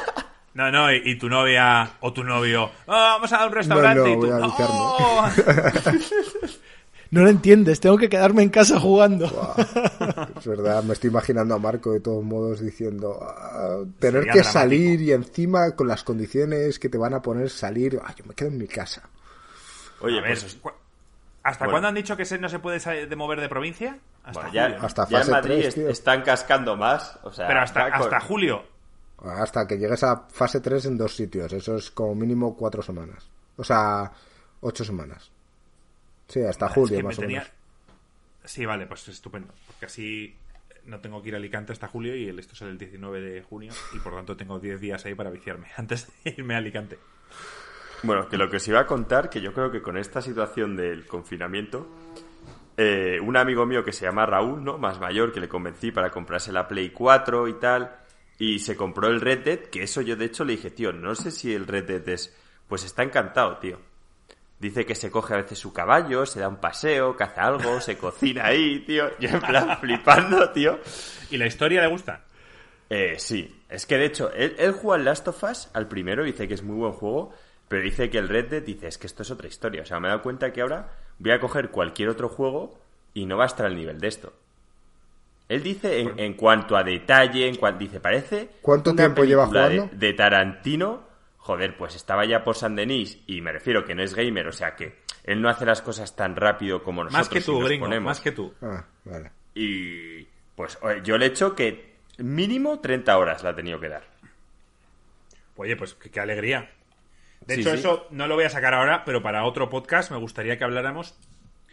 Si, primero, si el coronavirus ha, ha venido bien a los videojuegos, que es un sí, y si, como Raúl, como tu amigo Raúl, mucha gente, tío, que jamás ha experimentado los videojuegos, ha decidido hacerlo durante la cuarentena. Creo que sería un topic para hablar. Creo que será un sí también. Y creo que podríamos incluso añadir, si creéis que esa gente que ha vuelto a tocar los videojuegos en cuarentena, van a continuar o no. Pues eso, si quieres, lo dejamos para otro podcast y lo hablamos.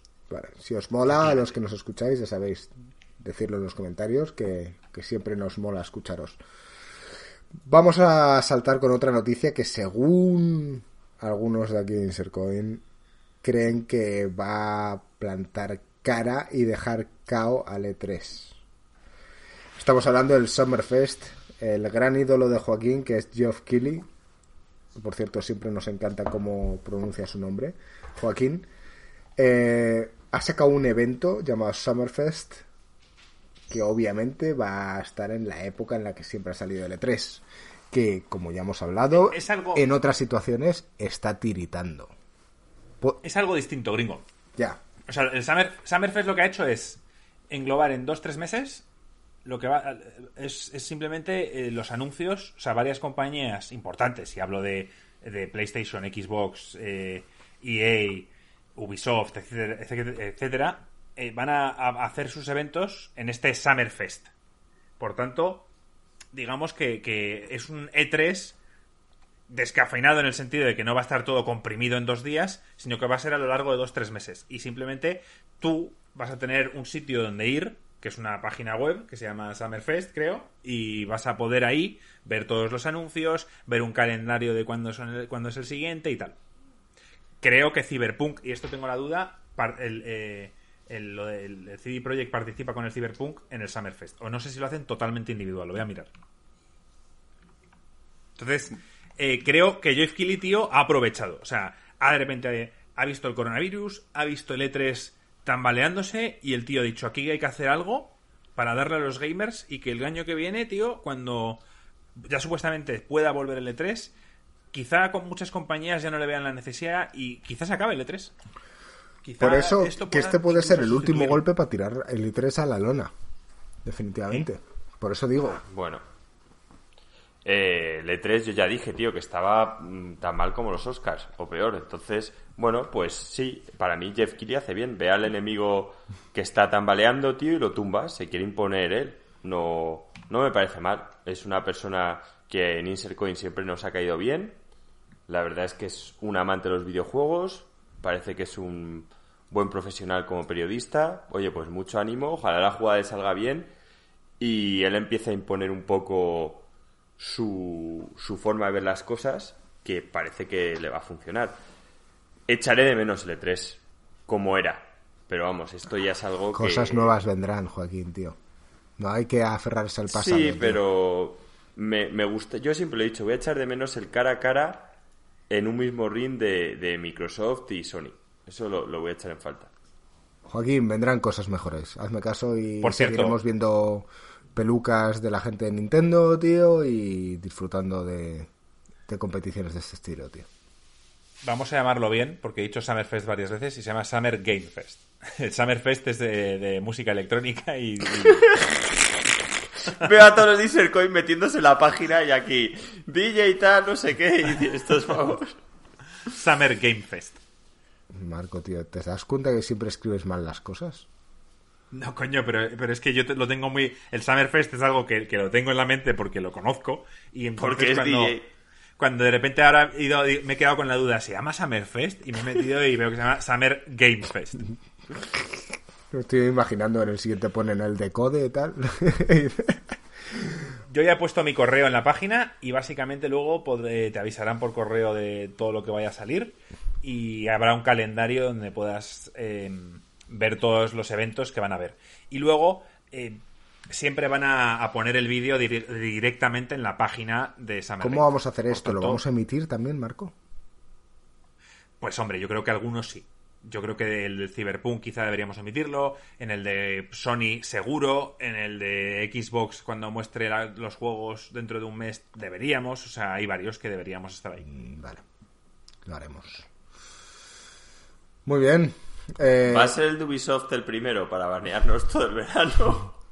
No, no, de hecho, Ubisoft, estoy leyendo hasta ahora, que seguramente luego sí, pero hasta ahora no ha confirmado. Por ahora confirmados así grandes están Bethesda, Blizzard, CD Projekt, Electronic Arts, Microsoft, Riot, Sony y Square Enix. Coño, Blizzard se ha metido. Mira, me alegro. O sea, el Jeff Keighley, tío, es un crack, ¿eh? Junta aquí a todo el mundo en un momento. De hecho, ha hecho un bonus round, que es como una especie de podcast eh, visual que solía hacer todas las semanas, y ha metido ahí al jefe de Microsoft, a, a Pacter, a Michael Pachter y al ex, ex eh, jefe de sección de Xbox de la época de 2006, 2007. Hasta interesante, ha estado una media, media hora de conversación y ha molado porque delante de, de, la, o sea, justo después de la conferencia que ha dado Xbox Inside, estaba el, el encargado, digamos, y estaba Pacter y le han preguntado, ¿qué te ha parecido? Y el tío lo ha criticado un poco, ¿sabes? Y tenía que el otro poner caras. Aguantando ahí con sus caras. Ha estado gracioso. Bueno, todos sabemos que Pac-Man también hace las cosas bien. Es un Pac-Man. tío que si tiene que dar su palabra, la da. Porque el pavo bebe whisky, tío, y sabemos que los bebedores de whisky son de fiar. De hecho, hizo un programa gringo muy cachondo que se iba con... Está haciendo una entrevista ¿Quién? y tal, y sacó una botella Pac-Man. Era de Macallan, ¿no? O de, o de Glenn Fiddis, una de estas. Se llama Michael Pachter, tío. Todos le conocemos como Pac-Man. Sobre todo los amigos. Es un tío. La gente se suele reír mucho de él, ¿eh? Yo en Vandal, cuando me meto y Pacter ha dicho algo, la gente le insulta. "Ah, Este no tiene ni puta idea, no sé qué, no sé cuántos. Y yo diciendo, joder, si el pavo gana un pastizal y se dedica a esto, Algo sabrá. Claro, algo sabrá. Y, y el tío una vez lo explica. Dice, a ver, que a mí las compañías me preguntan si esto o esto va a funcionar y yo siempre les doy mi opinión y tal y no siempre estoy correcto. Pero siempre, o sea, pero mi baremo de acertar es mucho más alto que el de la mayoría. Y por eso me pagan lo que me pagan. Está ahí, el informante de Informant. Es un medium. es un medium. No, él, él la ha cagado. O sea, él, por ejemplo, dijo que la Switch no la veía funcionando y, y- y le- y se equivocó y lo admite. Cuando se equivoca, lo admite. Dice, pues mira, aquí la cagué. Bueno. Es Sí, que la pero Switch tiene- no la veía tiene- nadie. Es lo típico. O sea, las cosas que triunfan de verdad, la mayoría de la gente no la ve. Es cierto. Sí, sí. Bueno, eh, ya hemos hablado del Festival de Música Electrónica de Marco. Eh, ¿Queréis hablar de qué habéis estado jugando? Que tengo entendido que Alex tiene ahí un buen repertorio de cosas que de las que quiere hablar. No, Alex, Bueno, sí. hab- Alex habló del, del XCOM, ¿no? La semana pasada. ¿Vas a hablar también del XCOM? Sí, ¿no? Un poquito. Sí, un, un pelín, un pelín, tío. Es, es demasiado bueno como para que hable solamente un, una, una semana. Venga, pues O- dale. Os sigo quemando la oreja. Pues, pues nada, tíos. El... Ya yo creo que es oficial para mí. eh, en cuanto a. Si alguien me pregunta en plan de, oye, un juego de XCOM o un juego de táctica, un juego de estrategia, tal, este es el que yo recomendaría. Me, parece, me parece una experiencia súper pulida, me parece una experiencia súper conseguida. eh, le han quitado un montón de, de broza poco divertida a la parte táctica. eh, le han quitado cosas que confunden a la gente de la parte estratégica. Lo han dejado un juego muy limado. Y luego, aparte de todo, me parece que el, el no por ser más accesible, yo creo que a la gente hardcore le va a dejar de gustar. O sea, a mí me parece que este juego, si tú eres un hardcore, te va a encantar. Si, si tú eres una persona casual, este es de los pocos juegos de estrategia que podrías jugar. Es extremadamente divertido y el tema de la historia y los personajes también te ayudan a involucrarte en, en el juego y tal. O sea, yo creo que, que es un éxito por todos lados. Y luego ya, si encima con el precio, o sea, a mí yo llego a pagar 40 euros por este juego, me parecería un juegazo y me parecería que lo saqué a muy buen precio. Y sin embargo lo compré por 10, o sea, me, me parece que el precio es muy, muy, muy ajustado para la cantidad de contenido porque yo creo que este fácil es un juego de 40 horas que además tiene reju- re- rejugabilidad si, si, te, si te gusta. Y si no, pues oye, 40 horas da, da para mucho. Da para es un, mucho. Es un buen punto de entrada, por ejemplo, para Gringo, que siempre se ha querido meter en, en el XCOM y quizá imponía el tiempo que tenía que dedicarle. Y quizá este que estás un pelín, aun, aún no en horas, pero quizás más centrado en cuanto a, a que es solo en una ciudad y demás. ¿Crees que quizás es un buen punto de entrada para una persona que nunca juega XCOM? Sí, sí, sí, yo lo. La verdad que sí. Yo, para alguien que nunca ha jugado al XCOM, de hecho, este es el único que recomendaría. Ya ni de coña recomendaría ninguno de los otros. Son juegos Yo, que yo, por ejemplo, me encantan, sí, pero. sí me apetecería probar el XCOM. Y no es una cuestión de tiempo. Yo creo que es una cuestión de estar en el mood de querer empezarlo. Simplemente eso. A ti te va a apasionar, Gringo. Sea, yo sé que en cuanto lo empiece me, me va a flipar. Pero es una cuestión de tener esas ganas de empezarlo. Simplemente eso. Pues. Sí, no, a ver, eso, eso pasa. Sí, sí. A mí hay muchos juegos que, que, que siempre los tengo ahí, que los quiero jugar, pero que no tengo el mood para darles. Sí, sí, Por primera vez. eso es. No, a, a mí me ha pasado, de hecho, este juego como que ha sido tan bueno, tan pulido, tan conseguido, tan fresca las ideas nuevas que han introducido, o sea, tan buenas, que para mí como que me han dado ganas de, seguir, eh, de, incluso darle caña a otros juegos de estrategia. O sea, es como que, como que me ha vuelto a abrir un poco la veda de decir, no, pues, eh, y a otros juegos de estrategia que también te puedan gustar. O sea, no sé, de verdad que mm, estoy muy impresionado. Estoy muy impresionado con el, el curro que han hecho en este juego. Yo tengo los dos pendientes, eh, tanto el XCOM como el que va a hablar Joaquín ahora. Los tengo los dos. Estoy, estoy yo, es que voy a ser muy breve. No he jugado prácticamente esta semana, la verdad. Y, y, y es curioso porque acabo de llegar ahora mismo, tras tres semanas, a donde estaba en el Persona la otra vez. Y, ahora, lo vas a en el dejar. momento- No lo voy a dejar. Pero curiosamente, curiosamente, ahora mismo, esta semana, no me ha apetecido mucho jugar ni al, ni al persona ni a nada. Y he estado un poco a otras cosas. Eh, y nada, pues simplemente lo voy a retomar, evidentemente, porque no, he- no me he hecho 60 horas de juego para volver a pararme aquí, pero, pero no he jugado nada. O sea, no, realmente esta semana tranquilo. ¿Tú, Joaquín? Bueno, pues yo personalmente me compré el, el XCOM, el Gears lo tenía en Game Pass, es que encima salían a la vez.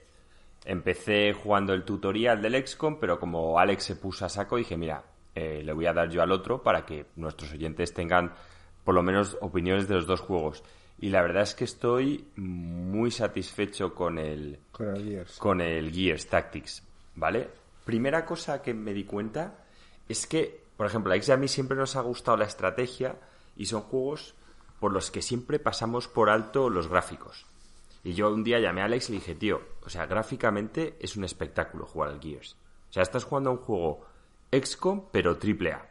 O sea, los sonidos, eh, los entornos, los personajes, las expresiones, la historia que tiene está, bueno, es cierto que si has jugado a los Gears, pues bueno, la historia es un poquito más de lo mismo, pero si la comparas con la historia media de los juegos de estrategia, está a años luz. Entonces, joder, me ha encantado. Cosas que normalmente no valoraba, porque he dicho, bueno, lo importante en un juego de estrategia es el gameplay.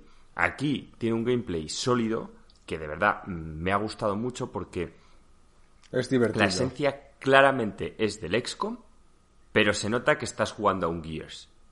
O sea, yo me he dado cuenta que ahora mismo, si eres una IP que haces juegos AAA, un estudio que haces juegos AAA, yo tendría un departamento, obviamente no llamaría XCOM porque sería un problema, pero sí lo llamaría XCOM y es básicamente, si tengo una IP buena, tendría un grupo encargado de trasladar esa IP a un juego XCOM, porque me parece que la mecánica está ahí, que es una parte fácil. Por ejemplo, yo, si hubiesen sacado del Mass Effect un juego que no tiene por qué ser de Shepard, pero podría ser de cualquiera de los que están ahí, en plan XCOM, me lo habría comprado y lo habría jugado. Buah, sin mirarlo. Pero vamos, o sea, es que entonces, me- y creo que como yo mucha gente, y de hecho el Gears ha sido una grata sorpresa, porque eh, lo que ha hecho que se venda mucho en parte es que es un Gears, y hay mucha gente que lo va a disfrutar, y a lo mejor si tiene curiosidad o escucha algún podcast y empieza a decir, coño, que esta gente lo que ha copiado es el estilo del XCOM, y a lo mejor dice, joder, pues voy a probar un XCOM. Y o sea, es que es como un estándar de forma de ver la estrategia que ha marcado y que me parece que a mí es tan bueno y tan fácil de pasarlo a prácticamente cualquier IP. O sea, hasta el punto que, que el Mario Rabbids, o sea, es que algo que dices tú no tiene que ver, lo usó ahí. Entonces, ventajas que tiene, eh, pues sigue siendo un Gears. O sea, el amante de los Gears, tienes ese mundo, tienes esas matanzas, tienes esos gráficos, mm, la música, o sea, sigues teniendo tu experiencia triple A de un Gears, pero tienes algo muy diferente y es el factor estratégico.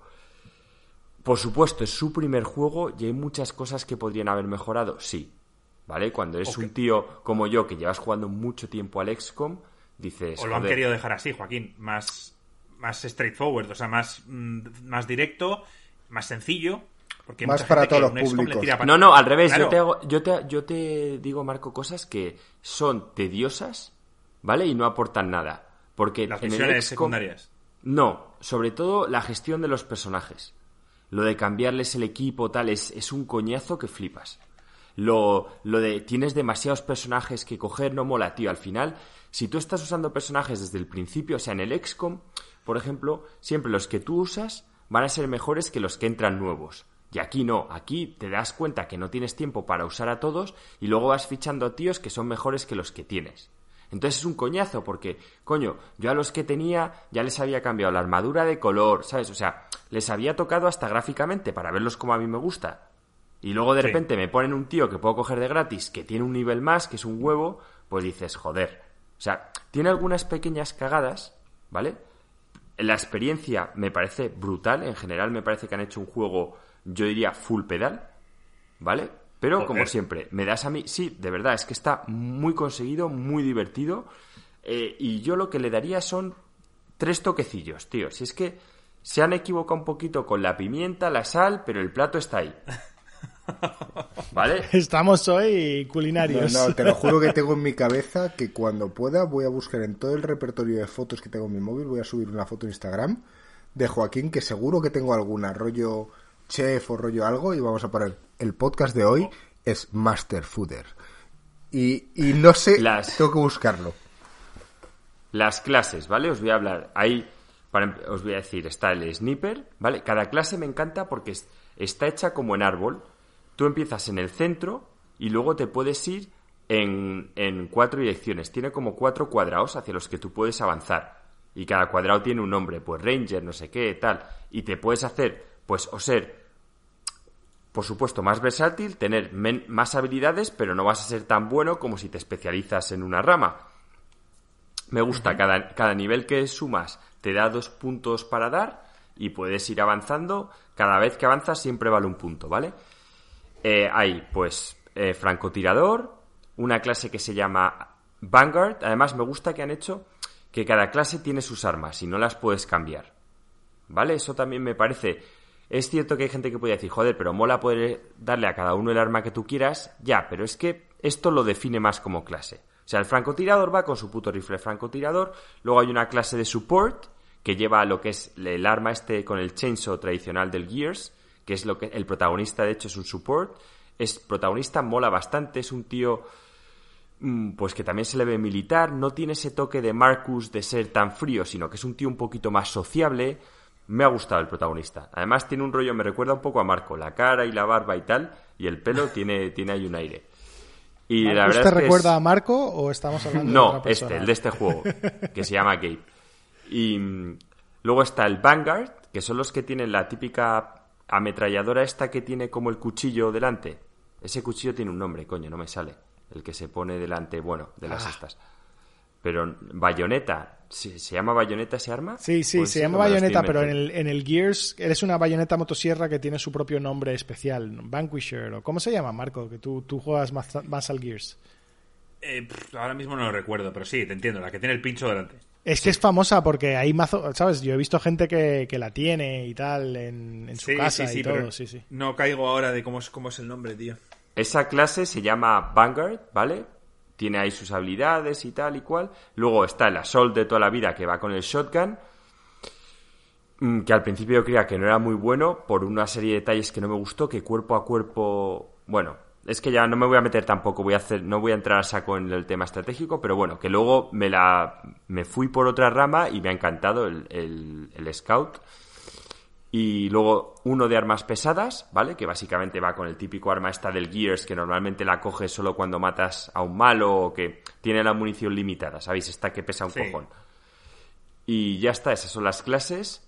La verdad es que las misiones es cierto y puedo entender que las secundarias se pueden hacer un poquito pesadas y repetitivas. Pero Sí, en yo- general Yo, yo está la muy crítica bien. más grande que he visto al juego es que, que es demasiado largo. Que lo alargan demasiado. Que Sí. te ponen, te ponen, que rápidamente ya te han demostrado todos los enemigos que pueda haber, muchas combinaciones distintas y que al final es más de lo mismo. Sí, pero bueno, tampoco tanto, ¿eh? no es tan exagerado. Es un juego largo, pero se podían haber ahorrado un par de misiones secundarias. Yo personalmente hay tres chapters y estoy por la mitad del último chapter. O sea, hay tres bosses finales, por lo que he visto, pues ya he matado a dos. y me queda uno. Estoy a la mitad y de, del último. ¿Y, ¿Y, los bosses molan? Porque es algo que no estamos acostumbrados en los a ver, creo, ¿no? Yo también el juego, sí, son divertidos. El juego lo estoy jugando en difícil. Sí que es A ver, sí que es cierto que este juego tiene algo que a mí me gusta, ¿vale? Alex, y que te evita la manía que tú tienes, a lo mejor que dices que de ponerte Iron Man porque si no grabas en medio. Aquí, básicamente, la penalización es la que yo te dije que yo me ponía en el XCOM. Si, si pierdes la misión, tienes que volver a empezarla. ¿Vale? Eh, los personajes pueden morir, pero no los héroes. Los héroes se supone que son un pelín mejor. Yo tampoco he notado mucho lo buenos que son, pero vamos. La diferencia está en que si tú llevas a un héroe a una misión, al héroe no lo pueden matar. ¿Están equilibrados los héroes? Sí, no son, yo no noto que sean mejores que los personajes estos que se te van uniendo. A lo mejor tienen un punto más de accuracy o algo así, que ni me he fijado, ¿eh? Yo no, yo no noto la diferencia. Pero sí que es cierto que si los llevas, si te los matan, eh, la misión falla y la tienes que reempezar. Entonces, el castigo es reempezar las misiones, que para mí es el castigo bueno. O sea, yo, el otro problema que veo a juegos como el XCOM es que me parece que ya la gente no tienes tiempo para volver a empezar una campaña de 30 horas, tío. Me parece un castigo demasiado grande. Entonces me gusta más cómo lo enfocan en el, en el Gears. Y de hecho, tienes la opción, si la has cagado muchísimo, de volver a empezar el chapter. Pero vamos, yo lo estoy jugando en difícil y en general sin, sin problema. Me han matado alguna que otra misión porque hay side missions que en vez de ir con cuatro tienes que ir con dos y con uno. Y eso no me gusta nada porque para mí no es un tema de dificultad, es un tema de que yo no puedo hacer estrategia. Un juego en el que tú vas con un comando de cuatro se basa en cómo combinas a los cuatro. Si de repente una misión te dice, no, es que esta tienes que ir con dos o con uno, pues es que, joder, me parece más suerte que estrategia. Pero bueno, muy divertido el juego, muy aconsejable. Desde luego es que está en Game Pass, aún así mucha gente la ha comprado y vale 70 euros creo en Steam. Es un triple A de estrategias. Yo antes de compraros por 70 euros, os diría que pagaseis el puto Game Pass, que encima ahora creo que está por el COVID a un euro, y lo probéis. La experiencia va a ser muy buena. Si es mejor que el XCOM Chimera Squad o no, pues cuando lo juegue yo este, o Alex, o sea, cuando juegue yo al XCOM o Alex al Gears, pues podremos opinar el cara a cara. Yo creo que tenemos aquí tres ejemplos claros. O sea, para los hardcores no hay nada mejor que XCOM. Para una experiencia AAA tenéis el, Gears y luego para una iniciación tal, incluso el Mario Rabbids puede ser un gran juego. A menos que, me quede alguno, hay algún juego de este estilo que vosotros digáis, joder, pues este también hay que mencionarlo. A mí me gustó mucho hace poco el, el Shadow Tactics. Pero es otro juego diferente. es, de, estrategia, pero de otra forma. No es por turnos. Sí, sí. Está claro. Es que además, gringo, los del XCOM ya están copiando las cosas. Por ejemplo, en el Gears, directamente hasta símbolos son iguales. O sea, tienes eh, coberturas y medias coberturas. O sea, exactamente igual que en el XCOM. te dicen el porcentaje de dar. O sea, hay muchas cosas que es que directamente ni, ni se molestan en. Dice, mira, es que además yo creo que lo quieren hacer así. Quieren decir a la gente, oye, a los del Gears lo van a disfrutar y mandan un mensaje a los del XCOM diciendo, hey, aquí tenéis un XCOM, pero con todo el trasfondo del Gears y con la calidad gráfica del Gears y con sus retoques. Oye, que, que cambian cosas, ¿eh? ¿eh? Que ya os digo que tú juegas y de verdad que la esencia del Gears está ahí. Aunque es un juego de estrategia, es bastante más acción que los que los XCOM tradicionales. O sea, recuerda a un juego a ver, obviamente no puedes trasladar el desenfreno que es el Gear Shooter, porque básicamente tú vas y matas a ejércitos, pero esa sensación de ir con tus Gears y hacer masacres las tienes. Bueno, está bien resumido a todo lo que has estado jugando. Yo tengo mazo ganas de. Es que, de verdad, después de esta experiencia tan buena con el Chimera Squad, o sea, tengo ganas de, de probar el Gears con lo que me has contado, tengo un montón de ganas. O sea, yo además he visto que ese nivel de detalle triple A, porque es, hay que admitir que, los XCOM siempre sufren bastante de glitches visuales. O sea, no bugs, no tanto como bugs, aunque que quizás un pelín, pero, pero glitches visuales sí, ¿no? De clipping, que el tío de repente parece que está volando, que, o sea, todo este tipo de cosas pasan un montón en los XCOM. Y es porque es casi triple A, pero no llega. O sea, no llega. Realmente no tiene el pulido que tendría un triple A. El equipo no es tan grande. O sea, Firaxis es grande, pero no es, no es un estudio como. ¿Cuál es el estudio que hace el Gears, Marco? El que hace el Gears es Collision. Collision. Va, pues esos son, son muy pros. Entonces, pues, pues sacar un juego de tácticas con el nivel de producción del Gears, pues la verdad que me, gustaría verlo. Y cosas como que te muestren qué enemigos, cuando antes de moverte, qué enemigos vas a ver y cosas así. O sea, son cosas de quality of life que, que la verdad que debería, deberían estar en el XCOM. Lo bueno del XCOM es que siempre han sido muy, muy friendly a los mods. Y hay dos mods del XCOM que quiero probar, pero no digo nada. Bueno, yo de decir. Marco, ¿tú cuál vas a jugar primero? Es que por curiosidad, ¿el Gears o el XCOM? Yo, el Gears. las, las, dos juegos que quiero jugar ahora son el, el, Battle Brothers y el Gears. El Battle Brothers es otro juego eh, de estrategia táctico, pero que eres una compañía medieval. Tú hiciste un review para el canal hace tiempo, pero han sacado ya varios, eh, varias expansiones y está como mucho más equilibrado y es el momento que quería volver a, a probarlo y, el Gears. Sin duda probaré el Gears primero, porque el Battle Brothers es un indie que, está súper currado y tal, pero quiero ver lo que has dicho tú. O sea, ¿qué puedo hacer un AAA con un juego de estrategia? Yo hasta que no me termine el Persona no voy a hacer nada más. Y cuando me termine el Persona, seguramente pasa al Gears. ¿Y Eduardo, tú te vas a animar o tienes otros planes en medio? No, yo voy a jugar al, al Gears primero, seguramente. Ya tenía ganas. tú ya te has acabado el Gears 5, ¿no? No, no he jugado al Gears 5 aún, pero eso no tiene nada que ver para, para jugar este No, no tiene, nada que ver, ¿eh? No, no necesitas haber jugado, Marco. La historia va por otro lado. Ya, ya, ya, pero jugaste el 4, ¿no? No, tampoco.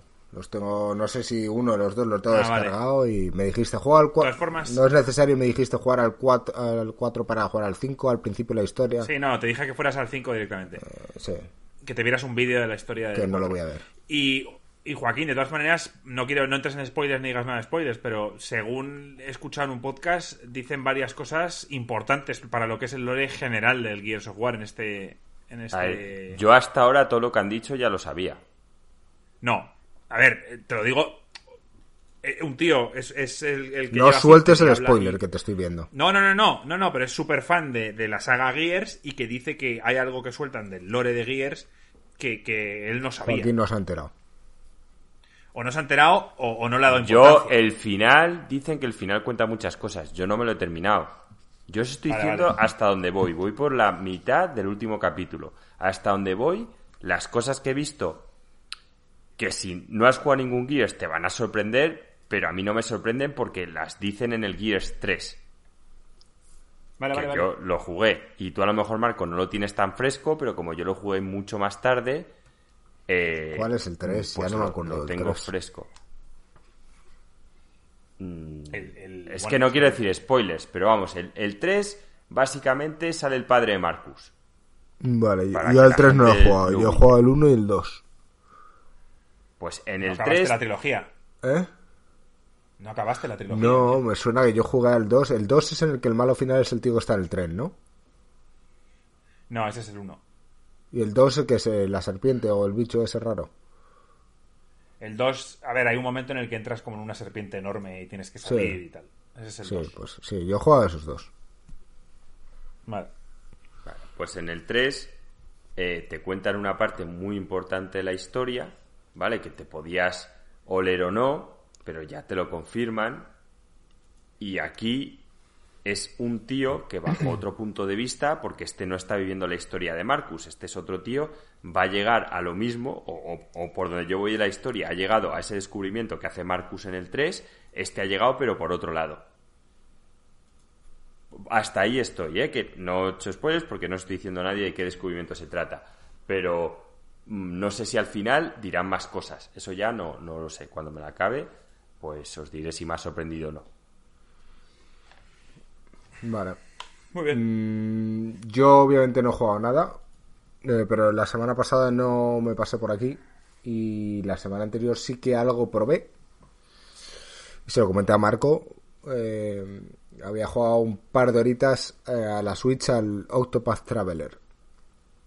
No he jugado más. No he jugado más, pero he de decir que esas dos horas que lo jugué, mm, la verdad es que jugué sin ninguna expectativa de encontrarme un juego decente. Y lo que vi me gustó. Recuerdo que te lo comenté a ti, Marco, y tú dijiste, ¡buah! Pero es que este juego. eh, No, es, eh, en- en- en- a ver, tenías un hype mucho más alto de lo que realmente era, pero que el juego está bien. Dijiste. Influye, sí, influye mucho. eh, o sea, yo te conozco y sé que te gusta ese estilo de juegos y sé que además mm, llevas sin tocar un estilo así mucho tiempo. Entonces eso va a favor del juego. Pero el problema de ese juego es que eh, mm, mientras que muchos JRPGs, eh, joder, estás intrigado por la historia y el combate tal va más y tal, este se queda un poco en medio. En, en ambas Bueno, cosas. no, no he avanzado lo suficiente como para poderlo comprobar, ¿no? Eh, Sí, empezarás a entrar en una mecánica de hacer las cosas, una forma de hacer las cosas, de coger un personaje, hacer una historia, luego hacer la otra y bueno, pues ya depende de cómo te interesen las historias Sí, de cada personaje. veré. Y lo que no estoy recordando es si hablé aquí de mi inicio del Final Fantasy XV. O te lo conté fuera. No. Me lo contaste fuera. No sé si jugar un poco más cuando pueda este fin de semana que seguro que voy a tener algo de tiempo y ya comento un poco más. Porque te lo dije, te dije, Sí. necesito un poco más de información. Sí, sí, sí, pues nada, juégalo y ya nos dirás. Joaquín seguro que tiene ganas de que le diga lo que pienso. Marco sabe algo ya. Bueno, po- po- po- podremos valorar si te echamos o no Dissercoin, ¿sabes? Bueno, y básicamente eso es eh, a lo que he estado jugando. Poca cosa, poco tiempo en esta cuarentena. Pero bueno, habrá, vendrán tiempos mejores. Y pasamos a la parte off topic. Que hemos dicho que queréis hablar de cosillas que estáis viendo en esta cuarentena. Mm, yo voy a empezar por decir que no sé si lo hablasteis en otros podcasts, porque yo creo que en uno la gente, o Joaquín incitó a la gente a ver Tiger King. Sí, yo lo vi. Yo también la terminé de ver. ¿Y qué te parece? Mm, No sé, Alex, ¿tú lo has visto? Me vi el primer y el segundo capítulo y lo dejé. O sea, es, es un documental, serie documental que ha hecho furor en Estados Unidos. Toda mi familia ya me ha dicho que lo tengo que ver y no sé qué y tal. Mm, No me encanta. No, no me encanta. Yo tampoco soy muy de documentales, siendo sincero, pero bueno. Eh, a mí me parece una muy buena representación sobre lo que está pasando ahí. El tercer capítulo me parece espectacular. ¿Cuál era el tercer el capítulo? Re- refrescame la memoria. El de mm, el de Carol Baskin y, y dónde está el querido marido. Ah, sí, sí, sí, sí, sí, sí. Es que, a ver, la, la- la- el documental empieza siendo una cosa y acaba siendo otra totalmente Sí, distinta. eso es. Y, y- y siendo un documental, aún así tiene. eh, de entre capítulo y capítulo te van metiendo movidas nuevas y parece una serie, porque te va sorprendiendo. Sí, de- Y dices, pero ¿cómo? Y, y que todo sea real, ¿sabes? Y que todo sea de verdad, dices tú, pero ¿cómo puede haber Es pasado que básicamente el, el- el- el documental está grabado en varios años. Entonces, simplemente Claro. te lo ponen en, en orden cronológico. Entonces, cada cosa que pasa, tío, en esta historia, tío, es como boom, tío. Y, y es más, es que pasan cosas como pasan en las series. O sea, hay Sí. personajes que me empiezan cayendo como el culo y al final estoy como apoyando lo que están diciendo y digo, pero si le odias, tío, ¿por qué le estás apoyando? o sea, a ver, genera, genera odio, genera sentimientos y al final me parece un muy buen documental. Buena recomendación, Joaquín. Yo no sé si tú lo terminaste. No, es que yo estoy a mitad porque empecé con Joder, Westworld, Joaquín, que también tío. me quedan dos capítulos. Estoy ahí O sea, mezclado, tío. nos recomiendas algo que luego no Pues, terminas, eh, tío. Muy pues mal. deberías No, no, lo voy a ¿eh? terminar, lo voy a terminar y se lo recomendé a mi madre y también lo ha terminado y lo voy a terminar. Pero es que el Gears Tactics, de verdad que le estoy dando muy duro. O sea, pero lo voy a terminar seguro. Ese y Westworld también. O sea, que me quedan dos y tengo unas ganas horribles de terminarla. y decir que, que no os dejéis llevar yo yo no yo lo hice yo le hice caso a Joaquín y a mí no me llamaba nada yo soy muy animalista y a mí eh, como ver cómo maltratan animales historias así no es algo que disfrute ni mucho menos no va por ahí. y decir decir que no va por ahí vale entonces empieza siendo una cosa y acaba siendo otra va realmente va sobre sobre las las peleas disputas que hay entre varias organizaciones o personas y no sé, van pasando cosas, van pasando muchas cosas. Con- Me refiero. Sí, sí. ¿Sabéis quién va a ser el protagonista de la peli? ¿Quién va a hacer de Joe Exotic? Sí, yo, Nicolas Cage. Nicolas Cage. Ya sabéis que Nicolas Cage, ¿cuántas pelis malas lleva? Unas cuantas, ¿no? Así que esta será buena. Había un momento que yo le llamaba el, el, el 3 en 1, que hacía una peli buena y tres basura, pero ahora ya es de coña. O sea, el tío es que se ha casado y se ha divorciado tantas veces que no da basto para pagar a sus exmujeres y hace cualquier mierda, tío. O sea, cualquier mierda le dices que le pagas un millón de dólares y el tío la hace. En plan, da igual lo absurdo que sea el guion, tío. A O ver sea, si es le que sale le- bien. le da completamente por él, igual. Es que Que le salga bien por él y pues, he de decir que debe ser muy difícil mm, hacerlo mejor que Joe Exotic en sí mismo, tío. El tío, ¿sabes quién quería que le interpretase? No. ¿Quién lo dijo? Bra- Brad Pitt. A ver, decir que el tío es horrible. O sea, que, que Brad Pitt. El tío dijo yo que Brad Pitt me representa bien. Ay, Dios. Bueno, total. eh, que me terminé de ver la serie esa y. Y me vi una película que tenía muchas ganas de ver y que la tenía ahí atrasada y que me daba pereza. Es típica película que Marco ni de coña va a ver. ¿Cuál? Roma. Roma, la que está en Netflix. Sí. ¿Por qué no la voy a ver? O sea, es que no sé ni de qué va. O sea, bueno, o sea, evidentemente por el título puedo, puedo entender, pero, No. pero me, me- me da la, me da la sensación de que no es Roma, no es la Roma, No, Roma. no o es sea, Roma es, es Italia. ahora. Es de inmigración. No es Roma de e Italia. es, la, la dirigió Cuarón. No sé si estuvo no, sí, nominada o ganó el Oscar. Y es en blanco y negro. Me da igual que sea en blanco y Bueno, negro, los tío. cojones. Sí, no, el, el tema no es que sea blanco y Para negro, Marco, el tema sí. es la lentitud. No, o sea, que es... coño, a mí la lista de Schindler me. No me has visto. The Artist Y- y es aún y te la he recomendado. No, pero es que, a ver, no, no es blanco y negro. Es que una cosa es que sea blanco y negro y otra que sea muda la película. Eh, gringo, tío. Es que son cosas distintas. O sea, yo, yo tengo un límite. Y, y mi límite está en que pueda escuchar a alguien hablar, tío. Deberías verla, tío. Sigo insistiendo. Bueno, total. eh, Roma es buena peli. Es lenta. Es lenta, como dice Alex. No sé, Alex, tú lo has visto, ¿no? Sí, yo... Y, y no es para todos los públicos, ¿eh? Sí, a mí tengo que admitir que a mí me gustan las pelis artísticas, a mí me gusta tal, pero, pero no. A mí esa película no me gustó. O sea, me parece... Yo tenía ganas de verla que- para poder juzgar, ¿eh? A, a mí me parece que el punto que él hace, o sea, él se intenta, tiene como el- la típica, eh, ¿cómo se dice? Sentimiento de culpa de que había una persona que, que le limpiaba la casa, porque él es de México, es mexicano y de una familia decente, ¿no? De tal, pero que, que tenía servicio y era una persona eh, que, que, se, que vivía con él, limpiaba la casa y tal, que, que era de alguna tribu de estas que han sido forzosamente...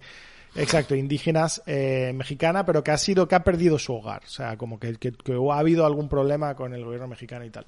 Entonces él ha hecho como una película como tributo a ella y entonces como que gran parte de su una de las cosas que él intenta conseguir es que tú te aburras como se tiene que haber aburrido ella en su día a día limpiando la casa y tal. O sea, nada más empezar el título, o sea, cuando están empezando a presentar la película hay como tres minutos. La película, nada más empezar, lo primero que tú oyes son tres minutos de, de, de la cámara enfocada al suelo, o sea, directamente al suelo, y tú por, de- por el fondo oyes el agua de alguien usando el mapo. Agua, agua, agua, tres minutos más tarde, de repente ves que las piedras se empiezan a cubrir de agua. Y luego sigue el rollo hasta que la cámara se levanta y ves todo. Oye, desde un punto de vista artístico, no soy quien para juzgar y estoy seguro que artísticamente es una obra de arte que te cagas. Desde un punto de vista de yo voy a una peli, pues más o menos para entretenerme, me pareció un tostón, no, lo siguiente, o sea, el- de los mayores tostones que he visto. Bueno, yo difiero, pero no voy a entrar aquí en una guerra sobre eso. Eh, pero sí tienes, tienes razón en cuanto a de qué va la película. La película va sobre la recreación de su vida, de la vida del director, él creció en un barrio en México que se llama Roma, ese barrio de clase media alta. Y efectivamente el personaje principal es la chica que, que les cuida y es un poco un homenaje a su vida. Decir que la recreación exacta de la película incluso se hicieron con muebles con todos los elementos tal cual de la misma época. Entonces, mm, eh, tiene un curro de detrás interesante. Eh, y sí es cierto que es de esas películas artísticas donde emplean quizás demasiado tiempo en estoy fregando esa parte inicial, pero que supuestamente tiene un trasfondo, ¿no? Al final llegas a entender un poco más a otro personaje. Pero bueno, eso es, es debatible y yo entiendo que haya gente que le guste más y gente que le guste menos. Pero yo tenía ganas de ver eh, esta, película porque la tenía ahí en, en la recámara y dije, ah, encontré el mood para ponerme con ello. Y no he visto a priori nada más. No sé vosotros. Yo deciros que os, os recomiendo el documental que está sacando Netflix de Michael Jordan. Hay mucha gente que habla de ello, sí. Ah, está chulo, o sea, me refiero, se lo he puesto a mi novia que no entiende nada de baloncesto y no, ni siquiera, o sea, tendría dos, tres años, no, qué coño, no habría ni nacido con, con la película, o sea, con, cuando pasaba todo esto y, y, le apasiona, ¿eh? Dice, joder, pero esto está súper interesante, tal cual. Y, y, nada, pues a ver, es un deportista de élite, Michael Jordan mítico de toda nuestra juventud y creo que, que, que merece la pena verlo. Además, no solo es eh, tocar el baloncesto. Te cuentan un poco su vida y también la de sus compañeros, de Denny Rodman, de Scottie Pippen, y la verdad es que está muy bien rodado, o sea que lo recomiendo. Lo único que van sacando uno a la semana, yo ya me vi los tres, sé que hay uno más que tengo que ver y estoy intentando esperar a ver si me veo dos de golpe. Porque es raro esto en Netflix, pero lo están sacando una vez a la semana. A ver, Netflix yo ya leí hace tiempo que estaban valorando mucho adoptar la política de HBO y de otros servicios de streaming de sacar un capítulo a la semana. Porque. A mí. No me a ver, mal. es que. Hay, hay series, por ejemplo, como Juego de Tronos, que invierten un montón de dinero, que invierten. Entonces, ese hype de que la gente durante una semana en el trabajo está hablando del capítulo, con Netflix no lo tienes, porque cada uno va a su puto aire. Claro. Sí. Entonces. Que hablan durante una yo- semana intenso, pero ya. O dos. Yo sí que quizá veo un poco también la política que quería hacer Apple, que es básicamente eh, sacar el cuando sacas una serie nueva, los dos primeros o tres primeros capítulos seguidos y luego ya uno a la semana, ¿sabes? Para que la gente pueda decir si se engancha o no. Pero entiendo lo de espaciarlos. Es como dar valor a lo que estás haciendo. No, y que no, esto imagínate Juego de Tronos, si hubiera salido como hacen en Netflix, los spoilers que te hubieras comido. Claro, es que. Bueno, ahora sí Para nos hacer algo que sea un evento cultural, como fue Juego de Tronos, no puede ser lanzado todo al mismo tiempo, porque la gente llega un poco más tarde, ¿no? Se empieza a crear hype al capítulo 3, al capítulo 4, ¿no? Y como que creas un periodo de tiempo donde, donde todo lo que hablas es eso. Y eso, hombre, eso la verdad se consigue lanzando uno al, a la vez. No sé. Eh, hay, hay sus pros y sus contras en cada caso, pero la verdad que, que, que, que, mola tenerlo todo, poder verlo todo cuando quieres verlo. Pues que, que dependa de la serie.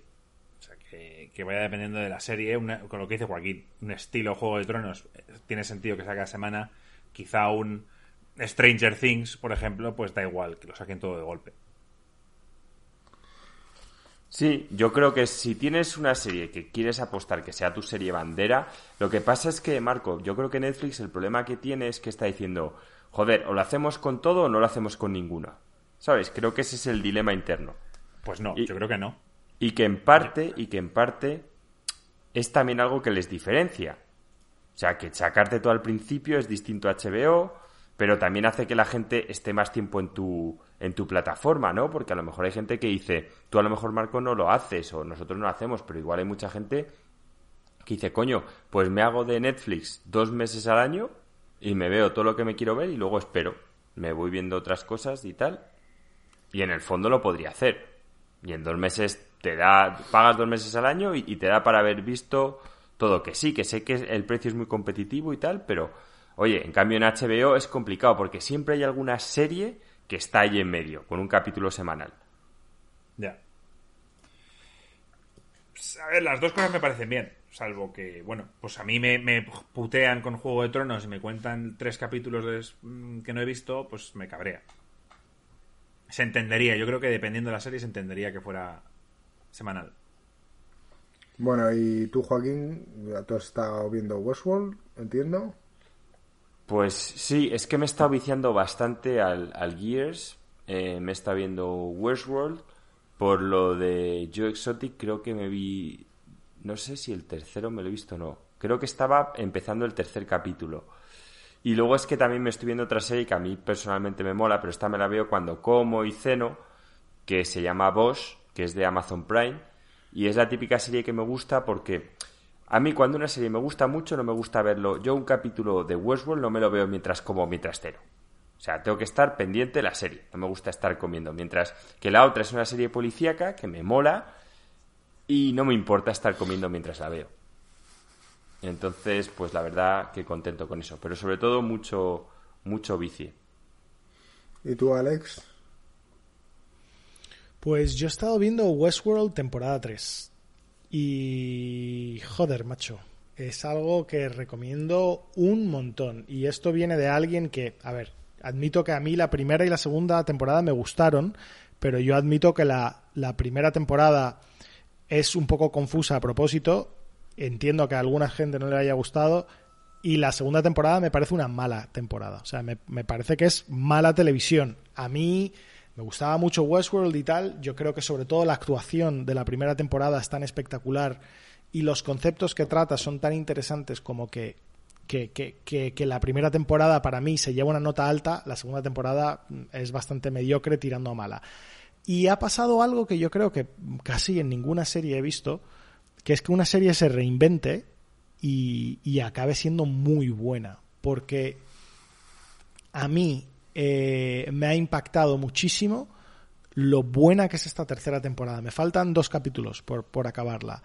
Pero si para ti Westworld significa el oeste, coñazo, súper lento todo, conversaciones inacabables, sin, sin nada de acción, esto cambia totalmente. Totalmente. O sea, estamos hablando de que todos los capítulos tienen acción de algún tipo, tiroteo, persecución, no sé qué, tal. Eh, las tiene conversaciones y temas filosóficos un poco potentes, pero mucho más cercanos a la realidad. Pero también, más importante, como que los propios personajes hablan de forma no tan opaca. ¿Vale? O sea, no tienes una conversación de 15 minutos entre dos personas y cuando acabas dices no entiendo de qué coño han estado hablando, sino más bien como que transmiten un poco con más claridad cuál es la temática que están tratando. Y yo creo que la combinación ha sido brutal brutal. El, el, la, el, añadido del personaje de Breaking Bad, el que era Jesse Pinkman, no, no me sé ahora mismo el nombre. Aaron Paul.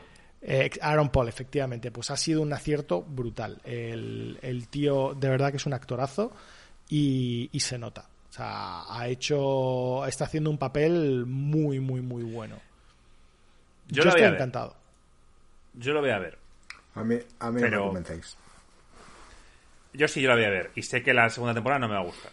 No, la segunda bueno, temporada es más. Es que. no, no, es que no te la veas, tío. Es que. No, no, no. Tengo, tengo que verla. Tengo que verla. No, no puedo saltarme la tercera.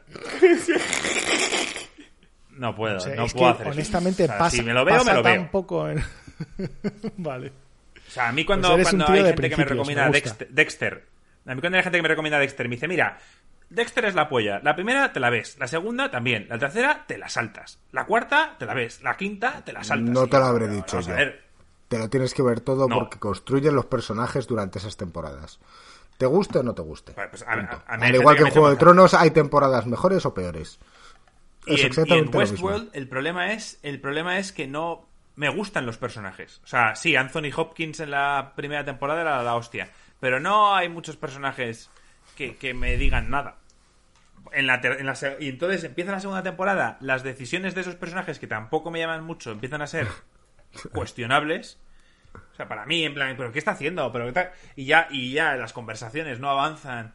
Y, y- y veo que hay algo muy grande que está esperando, pero que como que se están reteniendo. No, no, vamos a poner unas tramillas aquí en medio. y para- esperan para- hasta para los dos últimos esto. capítulos. Porque eso es lo que pasa en la primera Eso es, lo temporada. que me, eso es lo que me aburría y me cabreaba. Y nada, sé que tendré que aguantarme toda la tercera, la segunda temporada. Habrá un momento en el que se ponga interesante y luego ya, pues la tercera me gustará. Estoy convencido. Pero no es por la acción, ¿eh? A mí, a mí la acción, a mí que haya acción o no, me da igual. Si Gringo y yo el otro día estábamos hablando de una peli que vimos en Netflix de una historia de matrimonio, que no puede ser más, pues eso, una historia de matrimonio, de problemas familiares y de pareja, tío, me parece una película espectacular. Lo estuvimos A hablando mí la peli yo, me parece y- una obra de arte. ¿Qué Sí, película Y, es? y nada, Historia de un una matrimonio. historia de matrimonio. Historia de matrimonio. Scarlett Johansson de- y, y el de, y el de- Darth Vader. el- el- Sí.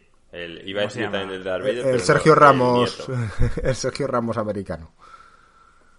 eh, El de, el de la nariz. Adam no sé qué. Adam Driver. Adam no sé qué se llama. Adam, Adam Driver. Driver. Nah, la- a mí la película me parece una maravilla. ¿eh? Sí, Pero eso sí, es una peli lenta, Sí. de problemas familiares, de problemas de pareja, o sea, no tiene nada del otro mundo. Simplemente, pues eso, los personajes, tío, vayas con uno, con el otro o con los dos, eh, les entiendes, entiendes por lo que está pasando y al final es una película que te... Que te... que te transmite, tío. Eso es. Exacto. Queremos cosas que nos transmitan, tío. Que nos hagan sentir buenas o malas, tío, pero que transmitan. Vale. Oye, Oye, pues. ha quedado un podcast largo, ¿eh? Sí, como para que Marco Teníamos cosas "Oh, que decir, parece. te- tenemos eh, un poquita cosa que hablar. Dice, esto lo vamos a hacer rápido. Dos horitas. Muy bien. No, no, Fácil. el gringo ha llegado hoy y dice, no tenemos guion. Y yo, no, no, ahora, ahora, te- ahora lo, lo vemos. Tal. Improvisamos, tal. Muy bien. Oye, chicos, pues eh, me alegro mucho de haberos escuchado. Os echaba de menos. Eh, ha sido una alegría. Y, y bueno, oye, eh, la semana que viene un poquito más, ¿no? Que sepas, Sí, Joaquín, que he publicado una, una fotilla en, en Instagram. Si quieres, pásate por ahí y déjate un like. Seguro que te gusta. Ahora, ahora le echaré un vistazo. Me he fijado en lo de historia de un matrimonio y le ponen un 8 en IMDB. No, no, será. Y luego en Rotten Tomatoes tiene un 95. La, pe- la peli a mí personalmente es buena y quizás a mí me mm, me llegó más porque yo me veo muy identificado en la película. Y hasta ahí voy a leer. No, no dirá que Sientes quién. que eres el nieto de Darth Vader. Sí. Siento la fuerza, Joaquín. Bueno, oye, eh, ved la peli y ya nos contaréis a ver qué os parece, ¿vale? Eh, nada, poco más, chicos, que nos vemos la semana que viene y a ver si a partir del lunes ya Madrid entra en fase 1 y podemos volver a grabar vídeos en, en YouTube. Un abrazo muy fuerte. A volver a vernos las caras. Sí. Sí. Es cierto. Pasará pronto. Un abrazo muy fuerte. Chao. Un, abrazo, chicos. Venga, un abrazo, chavales. Chao. Chao.